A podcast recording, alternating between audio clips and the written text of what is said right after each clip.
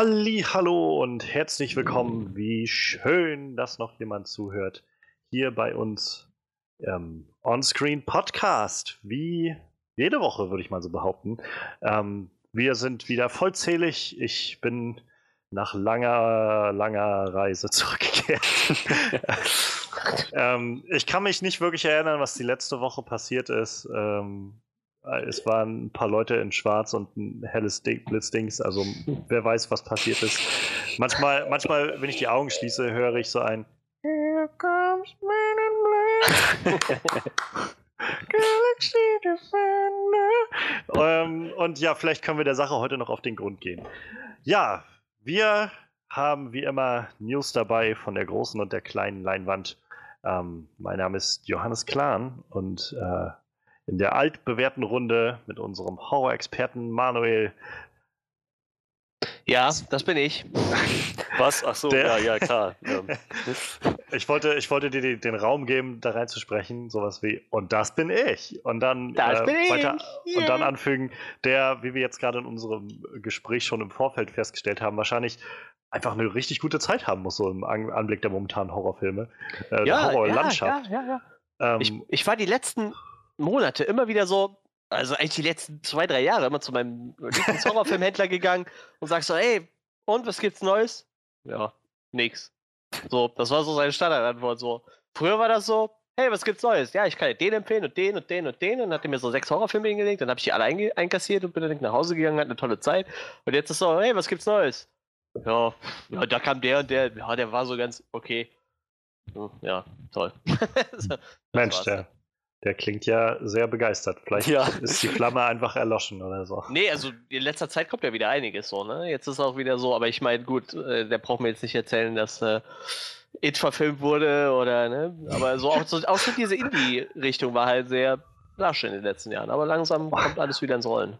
Also ich bin immer einfach beeindruckt, dass es auf einmal so ein, so ein Mainstream-Horror Boom gibt. Ja, also ich meine, Halloween jetzt gerade diese Tage und äh, in den letzten Jahren auch immer wieder Sachen, selbst Sachen, die wir schon im Podcast besprochen haben.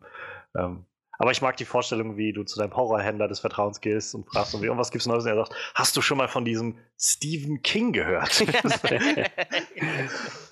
ja. Das so, so ein Buch verfilmt, das heißt It. Was? IT, glaube ich. Muss irgendwas mit Computern zu tun haben. Was? Und, Nein, das kann überhaupt nicht sein. ja, und natürlich auch dabei unser Talking Head on Walking Dead, äh, Frederik, Namenstitel äh, eingetragen, würde ich mal behaupten. Ja, definitiv. Nach, nach den Ereignissen der letzten Wochen ähm, hundertprozentig. ich bin immer noch von den Socken gehauen. Hallo, von mir.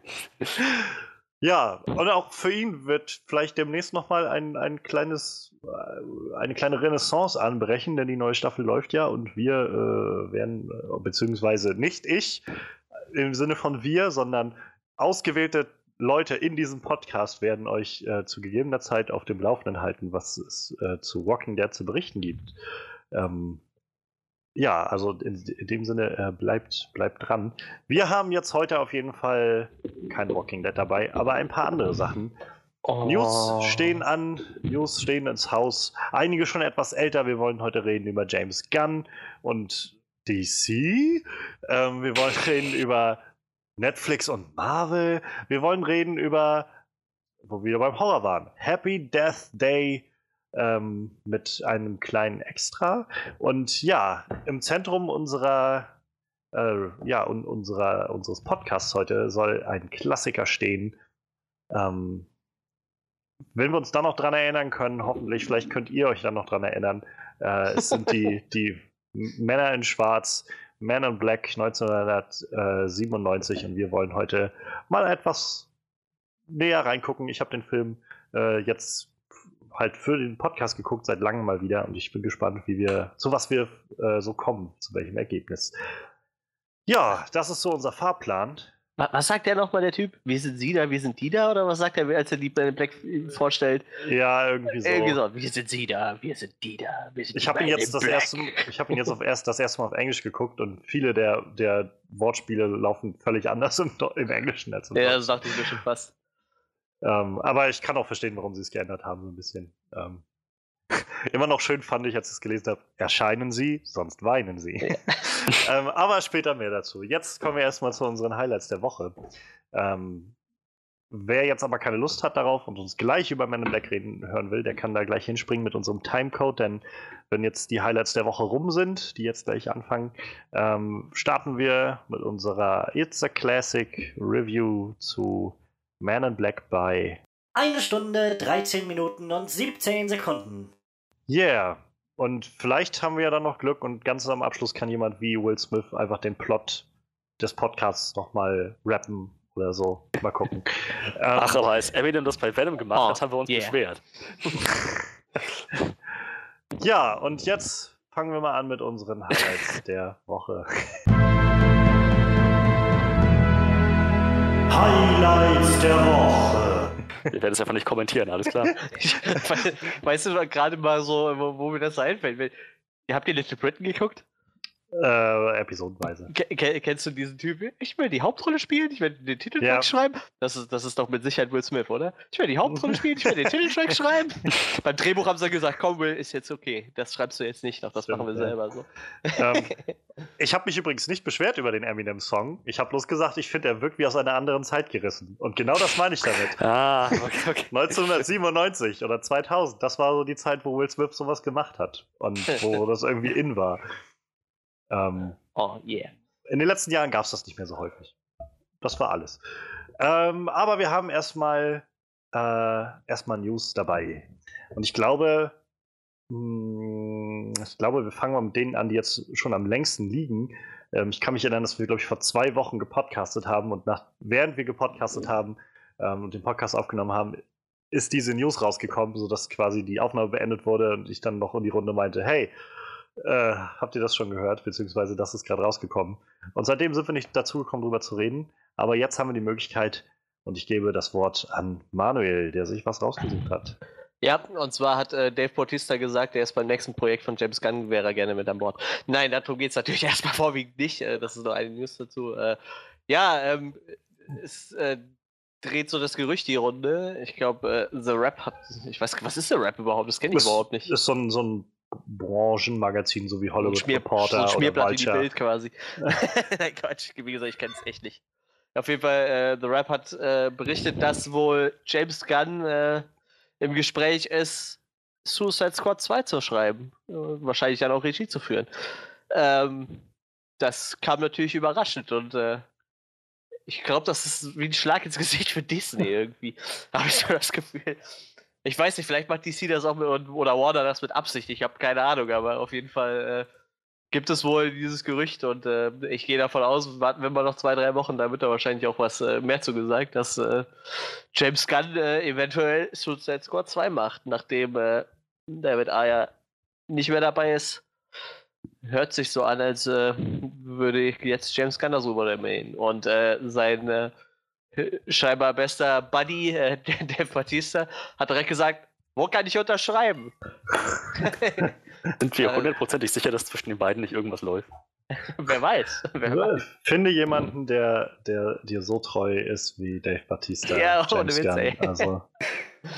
ja, der hat jetzt auch nochmal kurz einen Auftritt im Wrestling gehabt, tatsächlich, Dave Batista. Ich weiß nicht, ob das der mitbekommen hat, aber zu der tausendsten Ausgabe von was war's, SmackDown, glaube ich, hat er da nochmal einen Kurzauftritt gehabt Oha. mit seiner alten, alten Crew.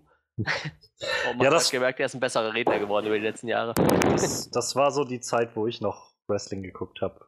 Diese ja. ein, zwei Jahre. Da war er gerade so im Zentrum und hat gegen The Great Khali gekämpft und solche Geschichten. Evolution war zurück. Die ist ja damals seine alte Crew.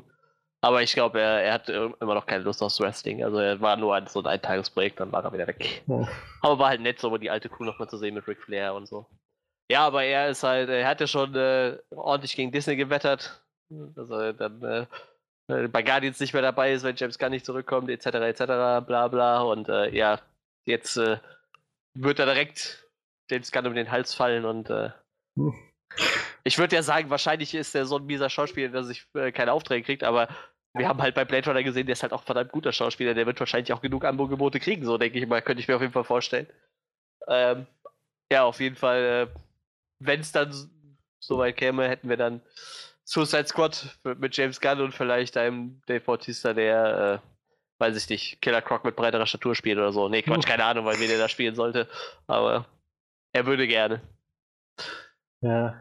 Ich sehe gerade äh, in dem Artikel dazu ist so das Bild von The Suicide Squad ähm, aus dem ersten Film und wo du gerade Killer Croc erwähnt hast, irgendwie der ist, der ist sogar noch ein paar Zentimeter kleiner als Will Smith ja, und als ja, Ric Flair. Ja. Also, Rick Flag, so heißt er nicht. Ja. Du hast gerade Rick Flair gesagt. Ja.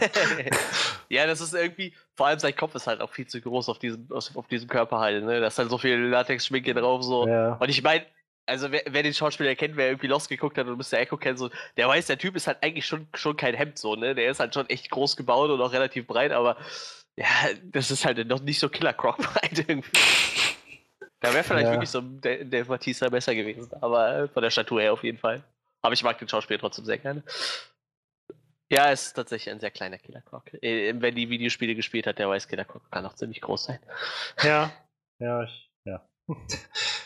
Auf jeden Fall, ja, der ist doch mindestens doppelt so groß da in den Spielen wie, ja, ja, sicher. wie der, den wir gesehen haben. Der, der ist ja total mutiert. Nein, das ist alles normal. Bei Batman gibt es keine Mutanten und so, keine Superkräfte, sind alle noch normal. ja, ähm, also der Film hat ja, das steht auch nochmal in dem Artikel, hat er weltweit 746 Millionen eingespielt mittlerweile bei einem Produktionsbudget von 175 Millionen. Das ist doch ein relativ gutes Plus auf jeden Fall und äh, ja, auch wenn der Film halt bei den Kritikern und so nicht gut ankam. Ich habe den Film tatsächlich letztens nochmal geguckt, so ich, ich dachte, komm, gucken den nochmal an. Und es war halt wieder dasselbe so. Da sind halt so viele Charaktere bei, von denen ich gerne mehr gesehen hätte. So, ich hätte gerne Will Smith, der könnte mir einen Solo-Film machen mit seinem Charakter. So. Also viele Charaktere, die ich gut fand, in einer total wirren, dämlichen Story. Das ist halt echt traurig. Also wie gesagt, der, die Charaktere hätten wahrscheinlich echt Potenzial gehabt, aber der Film war halt echt. Deshalb ich, ich würde das begrüßen. Also ich meine, James Gunn hat ja jetzt mit den Guardians bewiesen, dass er so eine relativ große Truppe ganz gut beschäftigen kann. Und äh, auch wenn äh, Guardians 2 halt nicht mehr ganz so geil war wie der erste, ich meine, äh, das ist alles immer noch äh, deutlich über dem, was Suicide Squad 1 abgeliefert hat. Also äh, das ist auf jeden Fall für, für Warner und für Suicide Squad und für DC eine deutliche Verbesserung, glaube ich. Ich denke, der kann da noch einiges rausholen. Wie gesagt, gerade weil ich halt ein paar Charaktere echt ganz cool fand die halt nur einfach vollkommen untergegangen sind in, in dieser wirren Story irgendwie. In diesem ganzen wirren Film. Ja, ist schon witzig, oder? Also ich meine, ich meine, es ist jetzt noch nichts fest und die sind wohl erstmal noch in Verhandlungen und so, aber ja. ähm, ich kann mich erinnern, als die ersten Trailer kamen von, von Suicide Squad damals, von dem ersten, da war noch irgendwie, also war definitiv gleich mal klar so, oh, das wird so die, die DC-Antwort zu Guardians of the ja. Galaxy sein. ja, ja. So der Trailer war voll mit so mit so Pop und, und Rockmusik irgendwie, Populärmusik und äh, dieses Team von so durchgeknallten Typen und alles so ein bisschen bisschen abgedrehter und so und äh, das wäre schon verdammt witzig, wenn das ist so ein bisschen wie wenn Joss Whedon erst Avengers macht und dann irgendwie Justice League. Ich wollte gerade gucken, ob James Gunn irgendwie sich bei Twitter oder so geäußert hat, aber der nutzt Twitter ja, einfach nicht mehr, ne? Nee, hat er glaube ich nicht mehr, seit, das, seit er weg ist. Ja, seit dem 20. Juli tatsächlich nichts mehr passiert. Naja. Also, wegen meiner, wenn das passiert, so interessieren würde es mich schon, was, was er draus macht. Also, ähm, allein schon, wenn er das Skript schreibt, bin ich erstmal offen. So, ich glaube, das kann interessant werden. Ja. Ähm, sofern sie ihm dann halt auch genug freie Hand lassen. Aber ich habe das Gefühl, dass DC sich eigentlich gerade eher in so eine Richtung entwickelt, dass sie den Leuten ein äh, bisschen mehr Freiraum geben bei dem, was sie tun.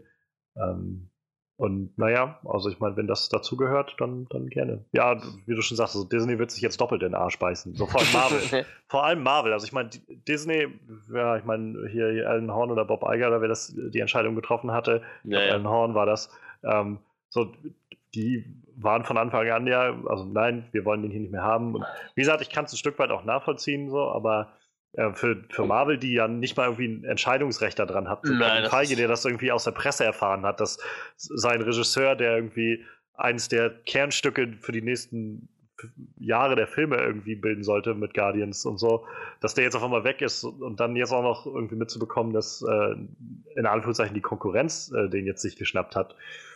Das, das ist schon irgendwie bitter, glaube ich. Was aber witzig ist, bei Comic bei Comic-Autoren oder bei Comiczeichnern ist das halt vollkommen normal. Ne? Ja, ja. Also da ist ja wirklich die wechseln ja zwischen Marvel und DC oder schreiben parallel für beides. Ne? Da ist es dann wirklich total egal. Ich glaube, in der Comicwelt sind Marvel und DC auch nicht ganz so unter diesem Druck von Konkurrenz wie in der Filmwelt. So, ja, das, das ja, sind die Fans doch irgendwie zu haben für so Crossovers und solche Geschichten. Ja, was, was die Filme angeht, ist halt dieser, dieser Fankrieg, wer die besseren Filme ja. macht. Also, bei Comics, glaube ich, nicht so ausgeprägt. Ich habe auch echt eine sehr geile Comicserie aus den 90ern, so dieses Crossover mit Marvel und DC, das ist wirklich eine sehr, Dieses, sehr geile Serie. Diese Amalgam-Serie? Ich, äh, ich glaube, das heißt eigentlich einfach nur wirklich Marvel DC Crossover. Das sind, glaube ich, ich will nicht lügen, aber ich glaube 32 Comics waren es, wo wirklich in jedem Comic entweder Charaktere aufeinander getroffen sind oder welche verschmolzen sind. Ja, ich erinnere mich an, an, an, wer war das? Äh, Darkclaw oder so, diese, diese Verschmelzung aus Wolverine und Batman. Ja, ja, und so. äh, das ist auch sowas, äh, wo ich mich frage, wer kommt auf die Idee? Also ich meine, ich wäre jetzt nicht im ersten Moment auf, auf Wolverine und Batman gekommen, als so zwei Charaktere, die so, die so zwei Seiten einer Münze bilden und einfach so zusammengepackt werden können. Oder? Also, dann gibt es halt noch äh, Lobo the Duck. Also Lobo und Howard the Duck zusammen kombiniert. Das ist halt auch so, wo du so denkst, so, ja, okay, das ist halt echt sehr weird. Und ähm, die haben sich dann auch noch ein paar Charaktere aus anderen Comics geholt. Also da kommt dann auch schon mal so, da kann dann auch schon mal ein Spawn drin vorkommen oder so. Ne? Also das ist halt wirklich so ein, das war halt echt so ein riesiges Event, wo alle so ein bisschen. Und da hatten haben. sie dich natürlich, ne, Manuel, als, als Spawn auf einmal aufgetaucht ist. Nee, ich habe tatsächlich in den 90ern keine Comics gelesen, aber irgendwann habe ich die ganz günstig bei eBay geschossen, die komplette Sammlung. also ich habe einfach diese 32 Spende, weiß ich nicht, für 18 Euro bei eBay ersteigert oder so. Also wirklich für nix quasi. Und wie gesagt, das damals ging das halt noch. Also es gibt ja heutzutage gibt es ja immer noch sowas. Und jetzt hatte, glaube ich, Batman und die, die Ninja Turtles ein Crossover. Auch nicht schlecht. Es gab, glaube ich, vor ein paar Monaten, dann ein, ein, zwei Jahren oder so, so ein Crossover, das war Batman und äh, Elmer Fudd von den, von den Looney Tunes. das und das, das, soll, das soll tatsächlich richtig gut gewesen sein. So, ich habe keine Ahnung, wie oder warum oder so. Ich habe was gelesen, dass das so, also die Reaktionen waren so, aus irgendeinem Grund funktioniert das. Es gibt ja äh, Batman und Judge Dredd sind total oft aufeinander geclasht und die, die sind halt auch immer sehr, wirklich sehr aneinander geclasht, weil halt Judge Dredd bringt halt einfach direkt Leute um, wenn es sein muss. So, ne? Ich meine, der ist halt auch der Richter so, wenn der sagt, du bist jetzt hingerichtet, wirst du halt hingerichtet. So. Der hätte sich mit Ben Afflecks Batman unterhalten müssen. Ja, und äh, Spawn und Batman habe ich auch, ich glaube, drei Comics hier, wo, also die sind öfter schon aufeinander getroffen. Das ist halt total spannend, was es da so im Comic-Universum alles für Crossovers gibt. Batman Predator. Warte mal, Spawn, Spawn, war Spawn nicht ähm, Todd McFarlane oder Frank Ja, Miller? ja, genau, ja, ja, Todd McFarlane. Im, Image, Image, ist der Comic Verlag Image? Ich glaube Image. Image. Ja, ich glaube, es ist Image Comics, oder? Ja. Ja, wie gesagt, also da wird schon mal öfter ein bisschen, bisschen hin und her getauscht. Auch äh, Stan Lee hat mal ein geiles Buch rausgebracht, da hat er mit DC zusammengearbeitet und hat äh, DC-Charaktere so geschrieben, wie er die, wie er die geschrieben hätte. Also so Superman und, und Batman aus seiner Feder so. Weil er hatte ja, er gibt den Charakteren ja doch immer mehr ein bisschen Feder und so, die sind alle ein bisschen, weiß ich nicht, Iron Man ist halt sehr arrogant und hat meistens ein Alkoholproblem und so. Also er schreibt ja den, den, Menschen hinter den Charakteren immer sehr gerne ja. Feder zu. Und das hat er halt dann mit diesen ganzen DC-Charakteren mal gemacht. Ist ein sehr, sehr interessantes Buch auf jeden Fall. Aber ja, ähm, wie gesagt, ich glaube, in der Filmbranche ist das äh, passiert das nicht so oft. Das haben wir jedenfalls noch nicht so oft gehabt, dass jetzt seit irgendwie jedenfalls dieser Comic-Boom da ist, ähm, dass Regisseure gewechselt hätten groß oder so kreative Köpfe dahinter von einem zum anderen gegangen sind. Also bei Joss Whedon war das ja damals, dass dann kam, er wollte einen Batgirl-Film machen. Mhm. Und dann hieß es dann, naja, kurz nach danach, Zack Snyder ist jetzt ausgefallen und er springt dann für den ein und so. Aber an dem Punkt war er ja auch schon dann doch einige Jahre auch wieder raus von, von Marvel. Also ich glaube, Age of Ultron war ja an dem Punkt auch schon wieder zwei Jahre her oder so. Ja, ja das ähm, Ding ist halt, das sind halt auch immer so, das sind halt für wirklich Comic-Nerds so, ne? Also ja. ich glaube, James Gunn fällt da auch zu so und die haben dann auch nicht dieses Schwarz-Weiß-Denken so. Also ich. Natürlich nicht die haben halt auch nicht so, ich mag nur DC oder Marvel. So bei Comics siehst du halt, wo du gerade Bock drauf hast. So. Dann nimmst du dir, weiß ich, ich stehe auf Batman, nimmst du Batman, aber du stehst auch auf X-Men und nimmst ja halt auch X-Men dazu. Und da muss ich dran denken, wie als die den ersten Trailer gezeigt hatten zu Suicide Squad bei der Comic-Con, David Ayer auf die Fuck Bühne kam. Fuck Marvel. ähm, naja. Äh, ja, David Ayer übrigens, weil du jetzt gerade noch gesagt hattest, äh, der ja den ersten Film gemacht hat, ähm, ist ja danach dann übergegangen und hat Bright gemacht und jetzt mhm. macht er, glaube ich, noch das Bright Sequel oder so. Ähm, und dadurch hat er jetzt keine Zeit oder keinen Raum für Suicide Squad 2. Ein Sequel zu oh. Bright? Was ja, zur das, Hölle? ich meine, es gibt keine Zahlen zu Netflix, da kommen wir später nachher nochmal drauf, aber ähm, ganz offensichtlich gab es echt viele Leute, die sich das angeguckt haben bei, bei Netflix. Ja, das Bescheuerte ist, du guckst dir das ja auch an. So. Ich habe mir das ja auch angeguckt, aber ich würde mir jetzt keinen zweiten mehr angucken, so, weil der erste ja. halt schlecht war.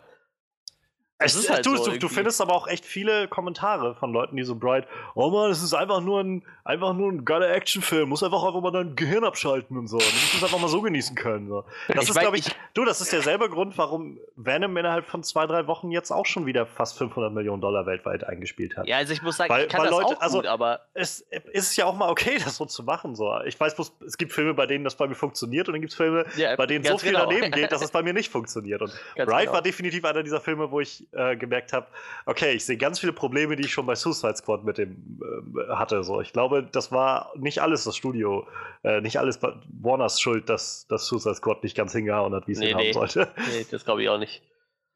Nee, aber was ich eigentlich sagen wollte, danach hatten sie dann äh, Gavin O'Connor verpflichtet gehabt, ähm, yeah, von dem yeah. wir äh, The Accountant gesehen hatten, letztes Ach, Jahr oder ja. so. Den und das war. Nee, da warst du auch nicht da. Ja. Ähm, und das war so, wo ich gedacht habe, das könnte ja interessant werden. Ja, der ist jetzt aber auch mittlerweile wieder weg von dem, Pro äh, von, von, von dem Projekt. Und ja, jetzt ist die, die Regiefunktion wieder frei und äh, James Gunn ähm, also soll wohl erst, ist wohl erstmal hauptsächlich im Gespräch, um das Skript zu schreiben, aber eventuell dann auch Regie zu führen. Ähm, naja, interessant. Also es wird der Sache, glaube ich, auch nochmal einen sehr eigenen Vibe und eine eigene Note geben. So, das kann ich mir schon vorstellen. Hier steht auch nochmal extra, also es gibt aktuell noch keine äh, vom Originalcast noch irgendwie kein, kein, keine Aussage, dass sie nochmal zurückkommen würden für den zweiten Teil, aber mit, mit James Gunn, ja, das ist halt ziemlich schlau, den zu nehmen. So. Und das ja. ist natürlich auch ein Ansporn für die Schauspieler, ist, so, die wissen ja auch, wie gut er ist. Ist übrigens ein guter Einwand, den du, den du gerade gesagt hast. Also, ähm, sie haben, glaube ich, also es kam auch so raus, dass James Gunn oder dass so, wenn James Gunn das macht, schon so im Raum steht, ähm, das wird jetzt nicht einfach eine wirkliche Fortsetzung, sondern das wird schon nochmal äh, a new take on the property. Also wahrscheinlich so in die Richtung selbes Konzept, so mit diesen Villains, aber wir werden nicht alle Charaktere wahrscheinlich wieder zurückkehren sehen oder so, sondern vielmehr wahrscheinlich äh, vielleicht ein, zwei der alten und darum eine neue Gruppe oder sowas, äh, sowas in der Art sehen. Ja. Was ich tatsächlich gar nicht so schlecht fände. Also, ja, also mir wird halt Will Smith und, äh, und, und äh, ähm, Margaret Robbie Robbie, ja. ja. das waren halt die besten. Obwohl dieser Captain Boomerang hatte auch seine Momente, muss ich sagen. Also wie gesagt, ich habe mir den jetzt nochmal angeguckt so und also als Charakter finde ich den schon lustig. Also die drei würde ich gerne mal sehen. Eigentlich fand ich auch Katana, ach ist egal, ich mag die eigentlich alle irgendwie. Aber es, gut, es, es hätte Potenzial gegeben, ja. die Charaktere draus zu machen, finde ich. Ja, das ist es halt. Aber wie gesagt, also ich glaube, das sind auch in den Comics relativ interessante Charaktere, deshalb würde ich die halt gerne, gerne nochmal sehen. Vor allem irgendwie, äh, Deadshot hat es mir so ein bisschen angetan. Den Charakter finde ich echt ganz nett. Manuel und Deadshot sitzen auf dem Bauch. Ich, ich bin gerade aber überlegen, hatten die bei, haben die bei Netflix die erweiterte Fassung gehabt? Uh, ich glaube nicht. Ich weiß es nicht, aber ich, ich bin mir auch nicht sicher. Ach ja, DC's DLC. ja. Den, ich weiß nicht, was war es, der Joker Cut oder so? Äh, aber der war, glaube ich, auch nicht so viel mehr. Da war wie 10 Minuten mehr Joker drin oder sowas, meine ich mich zu erinnern. Das war nicht wie bei wie beim Ultimate Cut von äh, BVS, wo dann irgendwie eine halbe Stunde länger das Ganze war. da so. haben mir tatsächlich aber Leute gesagt, dass es ein bisschen besser ist, die lange Version zu gucken. Ne? Ich habe bei Suicide Squad ja. ja gar nicht zugehört. So. Das jetzt Sinn macht. Vor allem den Joker, das ist der einzige Charakter, von dem ich echt nicht mehr sehen muss. Übrigens auch so eine Sache, was ich gelesen habe. James Gunn ähm, ist wohl kein Freund von Jared Leto. Also oh. ist die Chance sehr hoch, dass er diesen Joker, wenn er tatsächlich dann Regie führen würde, äh, nicht wieder zurückbringen würde. So. Muss man ja auch nicht. Also den kannst du ja gerne auch erwähnen, so. Oder weiß ja. ich nicht. Der kann ja da sein, aber der muss ja in Suicide Squad keine Daseinsberechtigung haben. So. Der muss ja nicht mitspielen. Weißt du, so kann ja gerne, Harley Quinn kann ja gerne die ganze Zeit von ihrem den reden, das ist mir eigentlich egal, aber der muss halt nicht zu sehen sein. Ich mag Jared Leto als Schauspieler eigentlich ziemlich gut, aber den Joker, der war halt an sich total zum Kotzen. Vielleicht haben wir bis dahin dann den Joaquin Phoenix Joker und sie haben dann festgestellt, dass sie den doch lieber in ihrem Universum haben wollen. Ja, vielleicht sagen sie dann hier, der eine war, ähm, der durchgeknallte war, wie heißt der, der auch mal Robin gespielt hat? Jason Todd? Äh, Jason Todd, glaube ich. Ja. ja. Dann sagen sie einfach, das ist der und Joaquin Phoenix ist dann der echte Joker, der Original-Joker, der Anfangs-Joker. Weil ich oh. große Schwierigkeiten habe, mir vorzustellen, dass Joaquin Phoenix für dieses äh, Franchise-Universe-Ding überhaupt ja. zu haben ist. Ja, wahrscheinlich. Oder sie machen das halt, ist es nicht in den Comics so, dass es eigentlich, dass es gerade drei verschiedene Joker gibt oder so? Boah, ich habe gar das, keine Ahnung. Das, ich meine, ich, ich, ich, ich stecke einfach nicht genug da drin. Ich kriege das immer nur so aus Hörensagen über, über so Sekundärquellen mit, wenn Leute über was anderes reden und das so nebenbei irgendwo erwähnt wird. Aber ich glaube, es gab vor ein paar Jahren so ein, so ein Event bei, bei DC, was im Finale irgendwie darauf hinauslief, dass Batman an so einem allwissenden Thron oder irgend sowas war. Und dann halt die Frage gestellt hat, okay, ja, ich muss es wissen, ja. wer ist der Joker? Und dann gab es wohl irgendwie, weiß ich nicht, ein halbes Jahr später oder so dann die Auflösung, dass er dann, als er im, äh, im, im irgendwem das erzählt hat, Gordon oder weiß was ich, wo er dann gesagt, also wo, wo ihm wohl gesagt wurde, dass es drei Joker gibt, halt so äh, seit langem irgendwie. Sowas in der Art. Wie gesagt, so tief stecke ich auch nicht drin. ja, das ist aber auch so ein DC-Ding, weißt du? Das kann sich halt von heute auf morgen auch wieder ändern. Das ist halt das Bescheuerte. also, sie haben so ein paar Serien, die sind sehr geerdet, da passiert nicht so viel Scheiß. Das ist halt so diese Standard-Batman-Serie zum Beispiel, die ist relativ human, aber da gibt es ja noch diese 15 anderen Batman-Serien, die halt vollkommen weird und durchgeknallt sind. Und halt die letzte Batman-Story, die ich gelesen habe, war halt die, wo der Joker sich halt das Gesicht abgeschnitten hat, was halt so in äh, Tod in der Familie geendet ist halt. Ja. Das war ja, glaube ich, so, weiß ich nicht, vor drei Jahren oder so. Die habe ich halt noch gelesen. Da war es halt der Ursprungs-Joker noch und wie gesagt, der hat da so richtig frei gedreht und quasi seine alten Stories nochmal äh, noch nachgebaut und Batman rennt halt die ganze Zeit rumsatz und das habe ich schon mal gehabt, aber das war damals durch, bei weitem nicht so durchgeknallt. Tja. Und, und wollt ihr eine traurige Story hören? Ich weiß nicht, ob ihr es mitbekommen habt, aber Catwoman ist nicht zur Hochzeit erschienen. Also oh in, nein. In dem 50. Comic der aktuellen Serie sollte er eigentlich Batman und Catwoman heiraten und Catwoman hatte schon ein Kleid an und ist dann aber nicht gekommen. Sie ist dann wieder gefahren. Ja, aus die Freiheit zu schätzen. Ja, ich weiß nicht, Bruce Batman wäre ich auch nicht so, gern verheiratet. ich weiß nicht, dann sitzt halt Bruce so im Auto bei, bei Alfred und sagt dann so zu Alfred, kann ich eigentlich jemals glücklich sein? Und Alfred sagt, wollen Sie überhaupt glücklich sein? so, ich sag, okay. Das ist, das nicht Master Wayne. Ja, das Alfred, halt, äh, kann ich eigentlich jemals glücklich sein? Nicht, wenn du so eine Pussy bleibst. du kannst gar nichts. Master ja, Wayne, ich, ich passe jetzt auch sehr auf, seit sie acht sind. Und ich habe so langsam echt die Schnauze voll von ihrem Gejammer. ich kündige, wissen Sie was? Kann sie jetzt ich habe seit, ich hab seit, ich hab seit 35 Jahren meine Tochter nicht gesehen, weil ich die ganze Zeit bloß auf ihrem scheiß Anwesen bin. Fackelt einfach irgendwann nur die Batman-Höhle ab, hat schon lange C4 irgendwo installiert und sagt so, weißt du was, ich hab die Schnauze voll, ruft, macht so einen Anruf, in dem Moment explodiert die komplette äh, Höhle unter der, die, und die Villa stürzt ein. Wäre das nicht herrlich? Das Ende von Arkham Knight ist ja, dass, dass Batman sozusagen halt, naja, mehr oder weniger auffliegt und dann halt, das der letzte, der letzte Shot, wenn man nicht die ganze Story durchgespielt hat, ist, dass die Wayne Villa in die Luft fliegt. So wäre das nicht geil, wenn das irgendwie so Batman ist, der nach Hause gekommen ist, so dass es gesagt hat, Alfred, aktivier Protokoll F. Und, pff, was zur Hölle, Alfred, du hast das Anwesen in die Luft gesprengt. Tut mir leid, Master Wayne, das wollte ich schon immer mal machen. Jetzt, wo alles aufgeflogen ist, können Sie mich mal. Viel, viel schöner finde ich den Gedanken, dass, dass äh, Bruce dann nach dieser ganzen Aktion von Arkham Knight irgendwie total gestresst nach Hause kommt und geht so in die Küche und so, oh Gott, jetzt, ich muss mir erstmal irgendwie ein Spiegelei machen oder sowas. Und dreht so den, will den äh, Gasherd aufdrehen und bumm, weil, weil Alfred einfach irgendwo die, die, die Gasleitung angebohrt hat oder so. Weißt du, und irgendwo sitzt jetzt ein findiger DC-Autor, der hört gerade unseren Podcast, schreibt sich die Scheiße auf so, und in zwei Jahren haben wir den Mist. Dann haben wir den Salat. Dann, ja, dann, er das Anwesen. Dann muss ich sagen, ähm, es tut mir echt leid, lieber DC-Autor, dass du die letzten zwei Jahre irgendwie meine Rants so oft über, über DC und wie sie vorgehen gehört hast. ähm, ist wahrscheinlich nicht leicht, das mit anzuhören. Ich, ich, ich, ich nehme es nicht zurück oder so, aber ja, du, du, bist ja nur, du bist ja nur Comic-Autor, also äh, die Comics sind okay. Manuel sagte vorhin gerade, dass die Comics in ein paar Momenten ziemlich gut sind und ansonsten ziemlich scheiße. Wer das gesagt? Nein. Ja, nein, nein. Wahrscheinlich. Ähm, ja, also von, von den Comics allem weg, so ich, Äh, ich finde zwar immer noch die Vorstellung interessant, dass wir scheinbar dann noch ein, also Suicide Squad 2 jetzt tatsächlich vor einem Batman-Film irgendwie rauskommen wird. Also wieder ein Film über Batman-Villains vor Batman äh, zu sehen sein wird. Zumal ja sowieso immer noch nicht klar ist, ob Ben Affleck zurückkommt oder nicht. Ähm, aber ich meine, wie gesagt, wenn, wenn James Gunn irgendwie eine gute Idee hat und wenn es uns den Leto Joker erspart, meinetwegen. Oh. Was meinst du denn, Freddy? Ich wollte gerade sagen, Freddy, du hast noch gar nichts gesagt. Das ist überhaupt nicht wahr. Ich habe schon sehr viel gesagt. Aber hast du auch was zu dem Thema gesagt?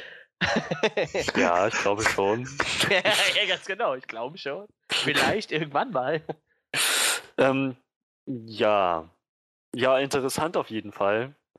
Ähm, wobei ich, ich weiß nicht, irgendwie. Ich, ich glaube, das Marvel-Universum, damit bin ich jetzt langsam einfach so durch. Das hatten wir jetzt auch schon, glaube ich, ein, zwei Mal angeschnitten. Und das DC-Universum habe ich im Prinzip aufgegeben. Also wenn jetzt ein, ein, ein, ein, ein Übergang stattfindet, ein sozusagen ein, ein, ein, ein, ein, ein, ein Tausch, ein, wie nennt man das im Fußball? Ein, Transfer. Ein Transfer, genau. Wenn jetzt also ein Transfer stattfindet von dem von dem Kino-Universum, mit dem ich langsam durch bin und dem Kino-Universum, das ich aufgegeben habe, dann tangiert mich das recht wenig, muss ich sagen. Aber es ist auf jeden Fall interessant. Das, das, das Drama hinter den Kulissen stelle ich mir wesentlich spannender vor, als das, was dann letzten Endes der Zuschauer zu sehen bekommt als Resultat.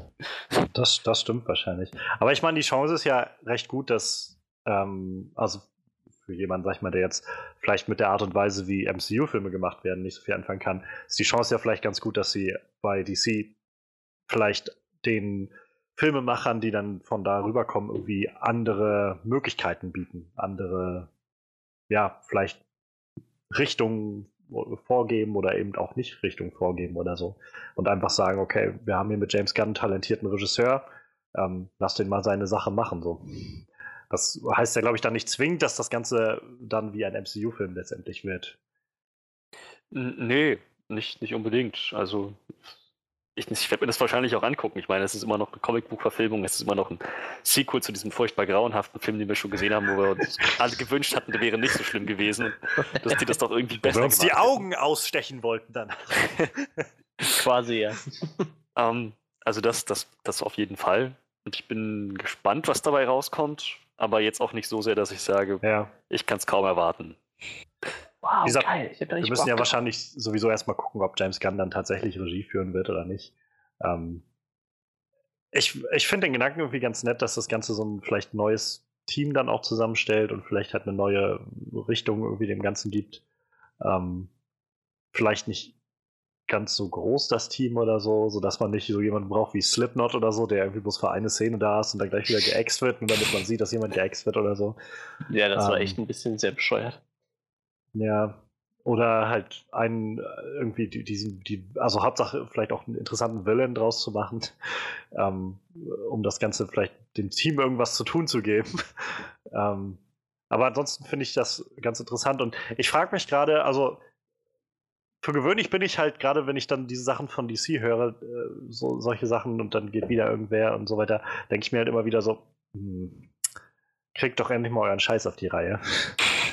ähm, und ich glaube, vor, vor einer Woche oder so kam auch die Meldung, dass der Flash-Film wohl jetzt auch erst frühestens 2021 oder so kommen kann, weil Ezra Miller jetzt halt erstmal mit den Fantastic Beasts-Sachen beschäftigt ist und so und sie, glaube ich, auch immer noch keinen Regisseur haben, was weiß ich. Aber ähm, es gab halt gestern oder vorgestern die Meldung, dass Wonder Woman 2, also Wonder Woman 1984, wie der ja heißt, hm. ähm, von November 2019, also nächstes Jahr im November, auf Juni 2020 verlegt wurde. Also um so sieben Monate. Und ähm, ich weiß nicht, ich habe so ein bisschen das Gefühl, vielleicht ist das jetzt auch so ein bisschen Wunschdenken von mir, ähm, ich spekuliere jetzt einfach mal, ähm, dass sie gerade so ein bisschen Organisation betreiben und so ein bisschen konkreter sich irgendwie Gedanken machen, was kommt wohin. So, sie haben jetzt ja, glaube ich, seit einem halben Jahr oder so den, oh, ich habe den Namen vergessen, ich will jetzt auch keine falschen Namen sagen, der quasi von Jeff Jones übernommen hat und jetzt so die, die Produzentenrolle übernimmt und das Ganze irgendwie organisiert. Der halt auch schon, glaube ich, recht ich glaube, der hat, war auch Produzent bei It, wenn ich mich nicht täusche, und äh, ist halt auch schon lange, lange Jahre im Produzentenbusiness zu, zu Hause. Und ähm, ich, vielleicht interpretiere ich jetzt auch zu viel rein, aber gerade wenn ich so sowas wie Wonder Woman 2, ich kann mir nicht vorstellen, dass der Film, sag ich mal, so gerade kaputt ist oder so, dass sie sagen, ähm, wir, wir brauchen irgendwie noch ein halbes Jahr, um das irgendwie nochmal zu richten oder sowas. Dafür hat mir irgendwie Wonder Woman 1, und das ist ja letztendlich dasselbe Team, was wieder zusammengekommen ist, keinen Grund gegeben, in die Richtung jedenfalls was zu erwarten. Ähm, ich ich habe so ein bisschen das Gefühl, dass sie gerade vielleicht doch eher sagen, okay, wir schalten einen Gang zurück und organisieren uns jetzt. Das heißt, dieses Jahr kommt halt bloß Aquaman, nächstes Jahr ist, glaube ich, Shazam angesetzt und Wonder Woman wird jetzt darauf auf das Jahr verschoben. Wir haben noch Sachen in Arbeit, an denen, also jetzt halt Suicide Squad 2 oder ich glaube, der Birds of Prey Film ist auch noch immer in Arbeit, wo ähm, Margot Robbie ja, glaube ich, auch ähm, Produzentin ist oder so. Ähm, aber es wirkt gerade auf mich so ein klein bisschen organisierter aus. Weiß nicht, ich weiß nicht, ob das wirklich Sinn macht. Vielleicht könnt ihr mir da helfen, ob das von außen Sinn macht, wie ich das jetzt sage. Aber ich habe so, so ein bisschen vielleicht auch die Illusion, dass sie gerade so ein bisschen mehr sagen, okay, wir, wir machen erstmal weniger und konzentrieren uns dafür aber erstmal auf ein paar Sachen die funktionieren. Also wir wissen irgendwie, Gal Gadot als Wonder Woman hat gut funktioniert und ist wahrscheinlich so unsere goldene Henne, die wir gerade haben. Das heißt, die wird jetzt aus dem Winter genommen und in die Blockbuster-Saison Sommer gesetzt. Wir haben jetzt Aquaman, der kommt jetzt, läuft jetzt an. Wir haben da James, äh, James Wan viel freie Hand gelassen. Dann kommt nächstes Jahr der äh, Shazam-Film, bei dem haben wir recht viel, äh, recht, eine recht andere Richtung eingeschlagen und alles ein bisschen kindgerechter gemacht. So, und ja, jetzt so wie das mit James Gunn wirkt auf mich so ein bisschen wie, okay, wir, wir gucken mal, was wir für, einen, für einen weirden Scheiß hinkriegen oder so. Und ähm, vielleicht ist das genau der richtige Weg, den sie jetzt brauchen. Und um vielleicht das von Freddy aufzugreifen, so die Hoffnung aufgegeben, ich glaube, viel schlimmer kann es halt nicht mehr werden. also viel mehr zu verspielen haben sie irgendwie nicht, als dass sie den, den Justice League-Film, den sie jetzt hatten, halt gerade irgendwie so auf, auf einem also ich finde noch nicht mal ganz annehmbaren Niveau abgeliefert haben. ja, ich, ich denke, werden, ja, ich gehe mal davon aus, da wird ja in den nächsten Wochen was kommen. Ich denke mal, die Gerüchte, die entstehen ja nicht zum Spaß. Ähm, gehen wir mal davon aus, in einem Monat werden wir doch mal drüber reden. Spätestens tippe ich mal und dann werden wir wohl was Neues wissen, was ja. da passiert in dieser Richtung. Also es, äh, ich, bin, ich bin auf jeden Fall auch sehr gespannt, ähm, was, was dann da jetzt für Leute engagiert werden und ähm, ja, wer da noch so alles irgendwie ähm, vielleicht was zu sagen haben wird im, im DC-Universum. Ja. Nach, nach allem, was man jetzt ja hört, also wir hatten es in den letzten Wochen ja auch immer wieder auch mit Henry Cavill und äh, jetzt halt auch Ben Affleck immer wieder. So, vielleicht ist Superman, Batman diese Zeit jetzt einfach echt vorbei. Und sie konzentrieren sich jetzt echt mal wirklich auf ganz, ganz andere Sachen. Ja, schaden kann es wohl nicht, ne?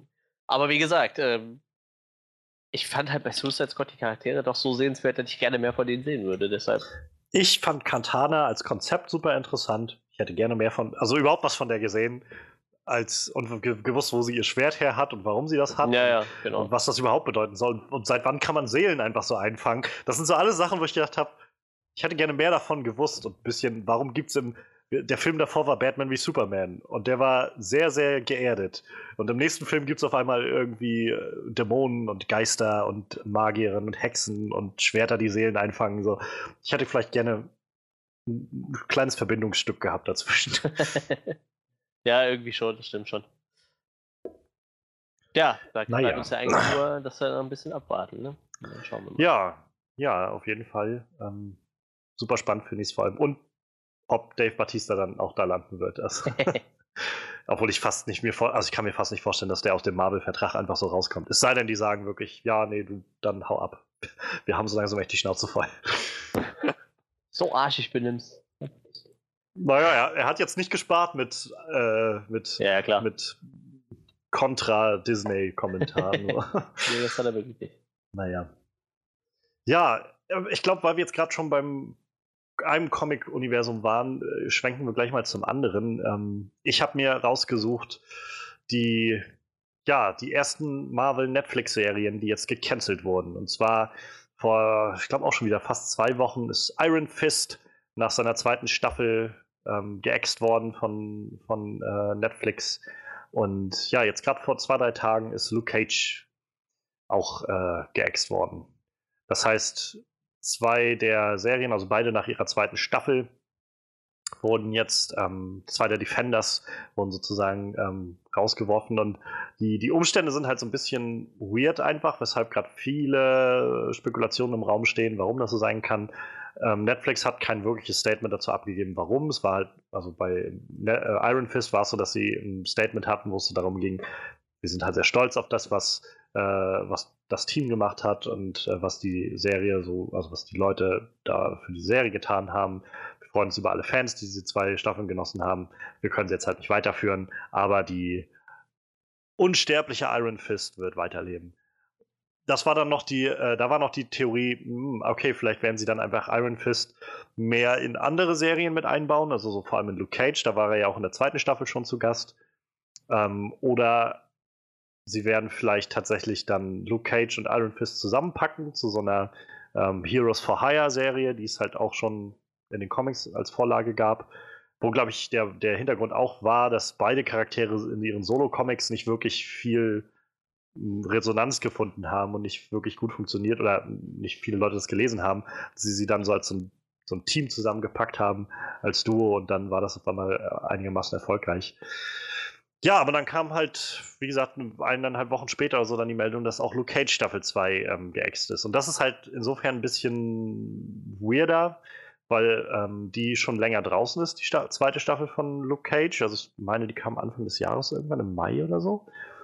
Und ähm, hat eigentlich ganz gut funktioniert. Also sie war jetzt, ähm, ich habe ich hab sie nicht ganz zu Ende gesehen. Ähm, ich fand sie besser als die erste Staffel auf jeden Fall. Ich glaube, es gibt halt einen recht harten Kern an Fans für die Luke Cage-Serie gerade, weil die ähm, doch ein, durch dieses Blaxploitation-Genre ähm, nochmal auf eine andere Zielgruppe abzielt auf Zielgruppen abzielen. Ich glaube, das ist es, was Zielgruppen tun.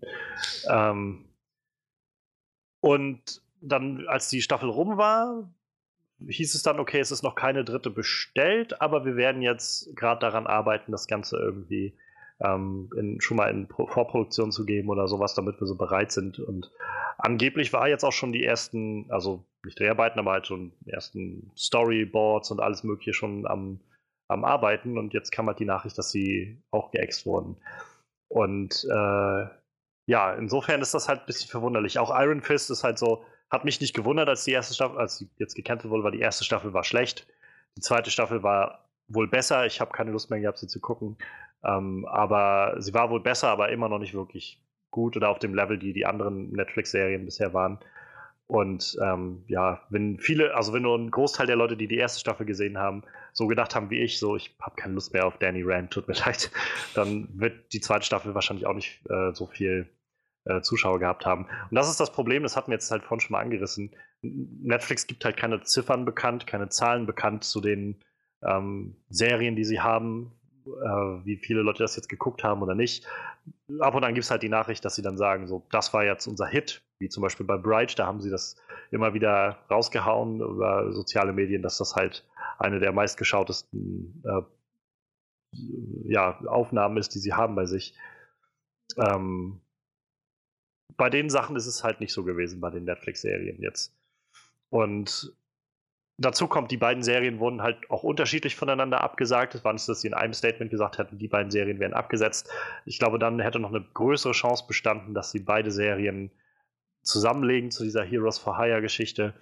Ähm, an, eine andere Theorie, die jetzt im Raum steht, ist, dass ähm, Marvel halt mit ihrem Streamingdienst, der jetzt dann ab nächstem Jahr online gehen soll und wo sie ja auch ihre eigenen Marvel-Serien dann machen, ähm, dass Disney da Konkurrenz vielleicht rausfischen will oder so und äh, vielleicht über Verträge, die bestehen, die beiden Charaktere wieder äh, zurückbeordert hat oder sowas, dass sie jetzt vielleicht auf ihrem Streamingdienst ähm, dann die fortsetzen wollen oder sowas.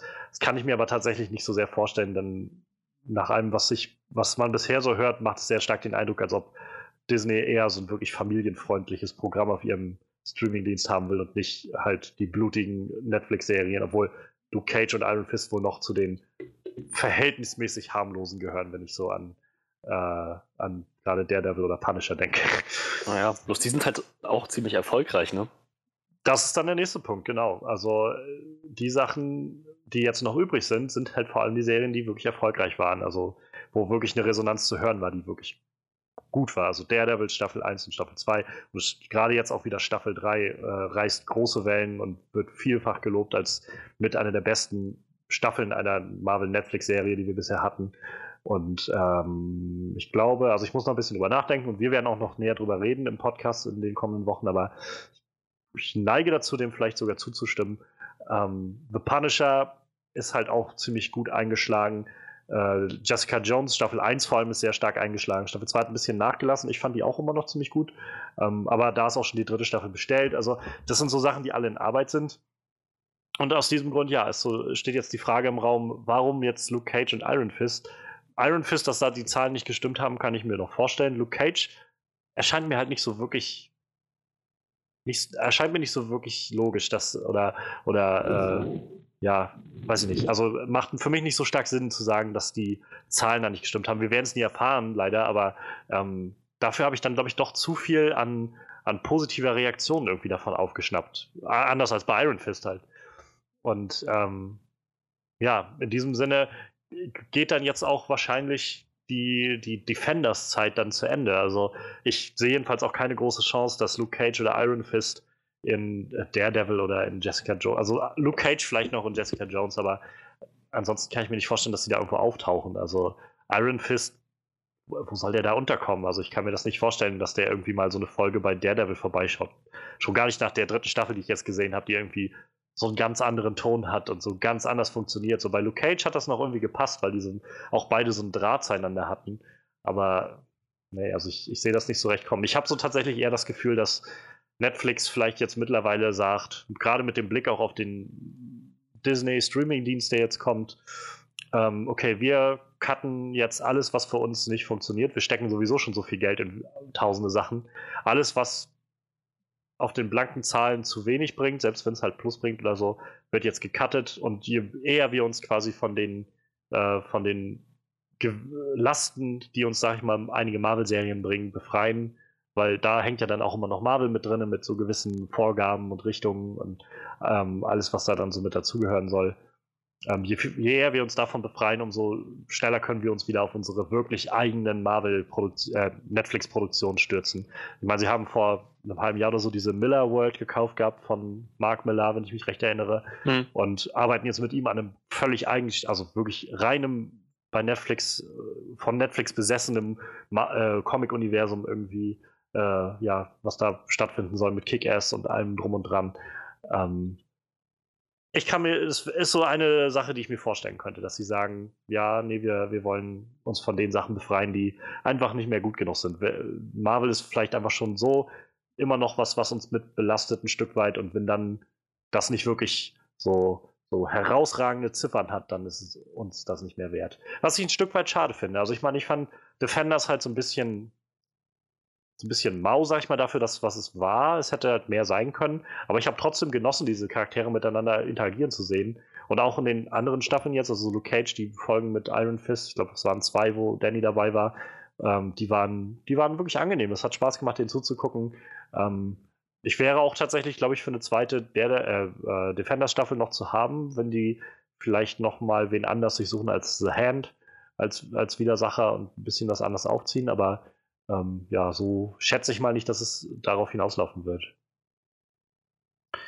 Wie sieht es denn bei euch aus? Also ich glaube, ich bin, glaube ich, noch derjenige von uns, der am meisten von diesen Serien gesehen hat, von diesen Netflix-Staffeln. Ähm, vermisst ihr eine von diesen Serien und äh, glaubt ihr, dass es mit dem Marvel-Netflix-Universum sonst vielleicht auch so langsam dem Ende gegen, gegenübertreten könnte? Ich weiß nicht, Manuel, hattest du, du hättest Luke Cage gesehen, ne? Ne, ich habe nur Jessica Jones Staffel 1 noch gesehen, sonst habe ich gar nichts davon gesehen. Oh, okay, dann, dann ähm, habe ich jetzt das Vorrecht und du bist für. ähm. oh, okay, Meister. ja, ähm, Meister. Ich bin also der von uns, der am zweitmeisten gesehen von den Marvel, Marvel Netflix-Serien. Ich habe ähm, Daredevil Staffel 1 und 2 gesehen und Jessica Jones Staffel 1. Ähm, Luke Cage und äh, Iron Fist habe ich, hab ich nicht gesehen, hatte ich irgendwie nicht so das Interesse daran. Aber wie gesagt, Jessica Jones und Daredevil. Und Defenders haben wir noch zusammengekommen. Stimmt, Defenders. Oh, Punisher, habe ich was vergessen. Ja, Punisher habe ich auch gesehen. So. Ähm, ich ich fände es ehrlich gesagt schade, weil ich fand, dass diese Serien einen sehr eigenen Ton hatten, der auch sehr gut funktioniert hat. Ähm, so wenig ich Jessica Jones als Charakter auch mag, so die Serie an sich hatte einen funktionierenden Ton und ähm, eine kohärente Story. Und ähm, ja, ich meine, Daredevil muss man mal nichts weiter zu sagen. Das ist ziemlich meine Lieblings-Netflix-Serien. Äh, Serien. Meine, meine Lieblings-Netflix-Serie, meine Lieblings-Netflix-Serienstaffeln, so, Daredevil. Aber wenn die Story dann auch irgendwo durch ist, nicht weiter zum Schlusspunkt gebracht werden kann, dann sollte man es vielleicht auch nicht unnötig weiter rauszögern, wenn die kreativen Köpfe merken, so jetzt langsam nähern sie sich ihrem Schlusspunkt, sie können sich kaum noch Ideen aus den Fingern saugen, die Story kann jetzt zu einem Ende gebracht werden, solange es noch gut ist. Dann Obwohl ich gerade das kann ich mir eigentlich nicht vorstellen, denn gerade Luke Cage und Iron Fist, diese zweiten Staffeln, haben wohl mit einem ziemlichen Cliffhanger beide geendet so wirklich sehr stark gesagt so und angedeutet, in der nächsten Staffel kümmern wir uns um diese und diese und diese Sachen. Das, das ist halt wieder so ein Punkt, der irgendwie echt Leute verwundert, gerade, dass, dass, dass jetzt gerade diese Serien auf so einem, auf so einem Fragezeichen enden müssen. ja, also ich sag mal, ähm, vielleicht gerade bei den Serien, die noch erfolgreich sind, ja. bei, bei, bei denen kann ich mir vorstellen, dass sie sagen, naja, aufhören, solange es noch gut ist. Und bei den Serien, die nicht erfolgreich waren, naja, ich, dann, damit erledigt sich das doch von selbst. So aufhören, damit man einfach aufhören kann. Lasst uns endlich ruhen. Ja, ja. Wie gesagt, ich, also Iron Fist bin ich halt ziemlich dabei. Ich habe auch noch nicht viel gesehen, dass Leute sich darüber groß aufgeregt hätten. Also ja, es gibt halt, es gibt halt Charaktere in Iron Fist, die ich echt interessant fand nicht Danny Rand, aber ähm, die ähm, Colleen Wing fände ich halt, fand ich schon in der ersten Staffel Iron Fist so den besten Teil, fand ich in äh, Defenders auch sehr, sehr cool gemacht. Äh, zweite Staffel Iron Fist habe ich mir jetzt noch nicht gegeben und weiß ich auch nicht, ob ich tatsächlich da Lust drauf habe. Ähm, aber da bin ich tatsächlich so ein bisschen traurig drum, dass die jetzt weg ist. Ähm, wie gesagt, gerade Luke Cage ist so, wo ich gedacht habe, erstaunlich. Also dass da die Entscheidung scheinbar erst so lange nach der zweiten Staffel getroffen wurde.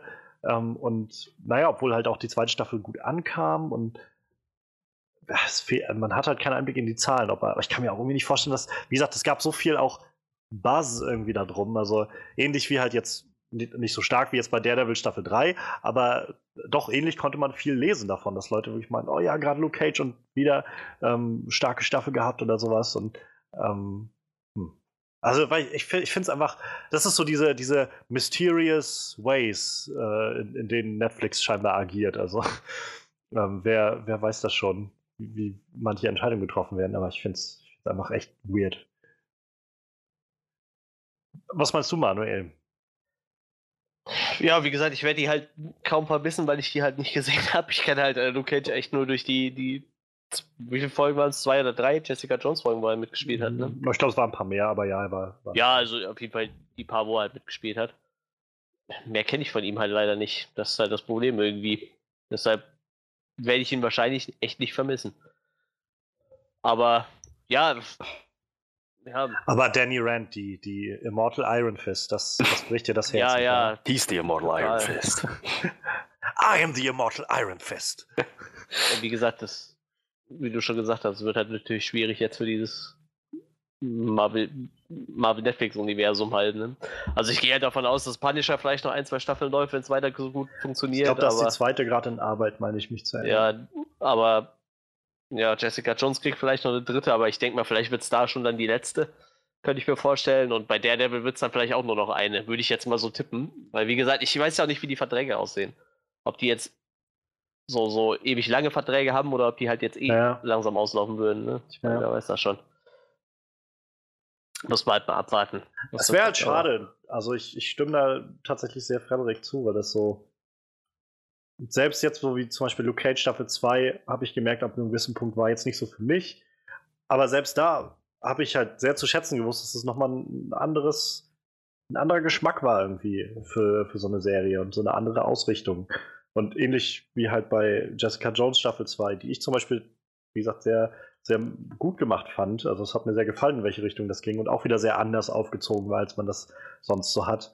Und ja, der Devil, wie gesagt, also da wahrscheinlich mit die beste Serie, die sie aus die, bei weitem aus dem Netflix Marvel-Universum, die sie haben. Bei Netflix hieße sich wahrscheinlich auch ein Argument führen, dass es mit einer der besten Serien ist, die sie da haben. Und ähm, ja, also schade wird's. Ich sag mal, wenn, wenn man das jetzt als vielleicht als Trend schon mal oder als Zeichen für einen Trend sieht, dass, dass sie jetzt vielleicht in die Richtung gehen, zu sagen, ja, wir, wir werden uns so langsam davon befreien von dem ganzen Gewicht, was damit zusammenhängt. Gerade wenn Disney jetzt seine eigenen Marvel-Serien aufbaut und so. Und die dann immer auch noch vollhaut mit so den, den Großkalibern, Tom Hiddleston und äh, Elizabeth Olsen und so. Und äh, ich glaube, jetzt kam auch vor kurzem gerade die Nachricht, dass sie wohl an, einem, an der Nick Fury-Serie gerade wohl auch, hin, also noch hinter verschlossenen Türen, aber wohl arbeiten auch. Ähm, vielleicht sagen sie sich auch dann irgendwann, dass es uns jetzt dann, dann doch nicht mehr das, äh, die, die Komplikation wert oder sowas mit dem Studio und was weiß ich. Aber schade wäre es auf jeden Fall drum. Denn ja, also es ist auf jeden Fall, glaube ich, so, ein, so, ein, so, eine Form dieser, dieser Comic-Serien, die wir die wir nicht so wirklich woanders kriegen. Also ich glaube auch die CW, DC-Serien sind ja doch nochmal ein anderer Schnack. Also Arrow, Flash, äh, Legends of Tomorrow, Supergirl, ja. so, das ist ja, die funktionieren wohl mal mehr, mal weniger gut, aber im Kern sind sie dann doch alle vom Ton sehr, sehr anders und auch immer auf dieses typische 22 Folgen angelegt oder sowas in der Art. Ich weiß nicht, ich mag dieses Format von so 10, 13 Folgen oder sowas, ja, was sie bei Netflix haben. Angenehm. Und ich glaube, bei Iron Fist 2 waren es tatsächlich sogar schon 10. Da haben sie es dann runtergefahren auf 10 von den üblichen 13. Okay, ähm, und die Defenders hat ja auch bis 8, meine ich mich sogar zu erinnern. Ja, doch, die haben wir auch noch an einem Tag durchgeguckt gehabt. Das waren, glaube ich, bis 8. Ähm, hm. ja, also schade. Es wäre schade, wenn das jetzt quasi damit so der, der Abgesang eingeläutet wird für, für ähm, dieses Netflix-Marvel-Universum. Und ich glaube, so langsam kann man auch getrost, also braucht man auch, glaube ich, nicht mehr damit zu rechnen, dass irgendwer von diesen Charakteren nochmal in den Filmen irgendwo auftauchen wird. Ähm, ich glaube, der Zug ist so langsam echt abgefahren. Denke auch, ja. Erwähnen Sie denn in äh, der Devil Staffel 3 noch irgendwie die äh, werden noch Ereignisse erwähnt aus dem Film? So in der nee. ersten Staffel kann ich mich erinnern, haben sie ja schon mal zwischendurch was erwähnt oder so. Das, ja, das spielt ja in den ersten Staffeln, glaube ich, aller Serien davon immer, wird mal ja, dieser ja. Incident erwähnt, so in New York, das Ganze.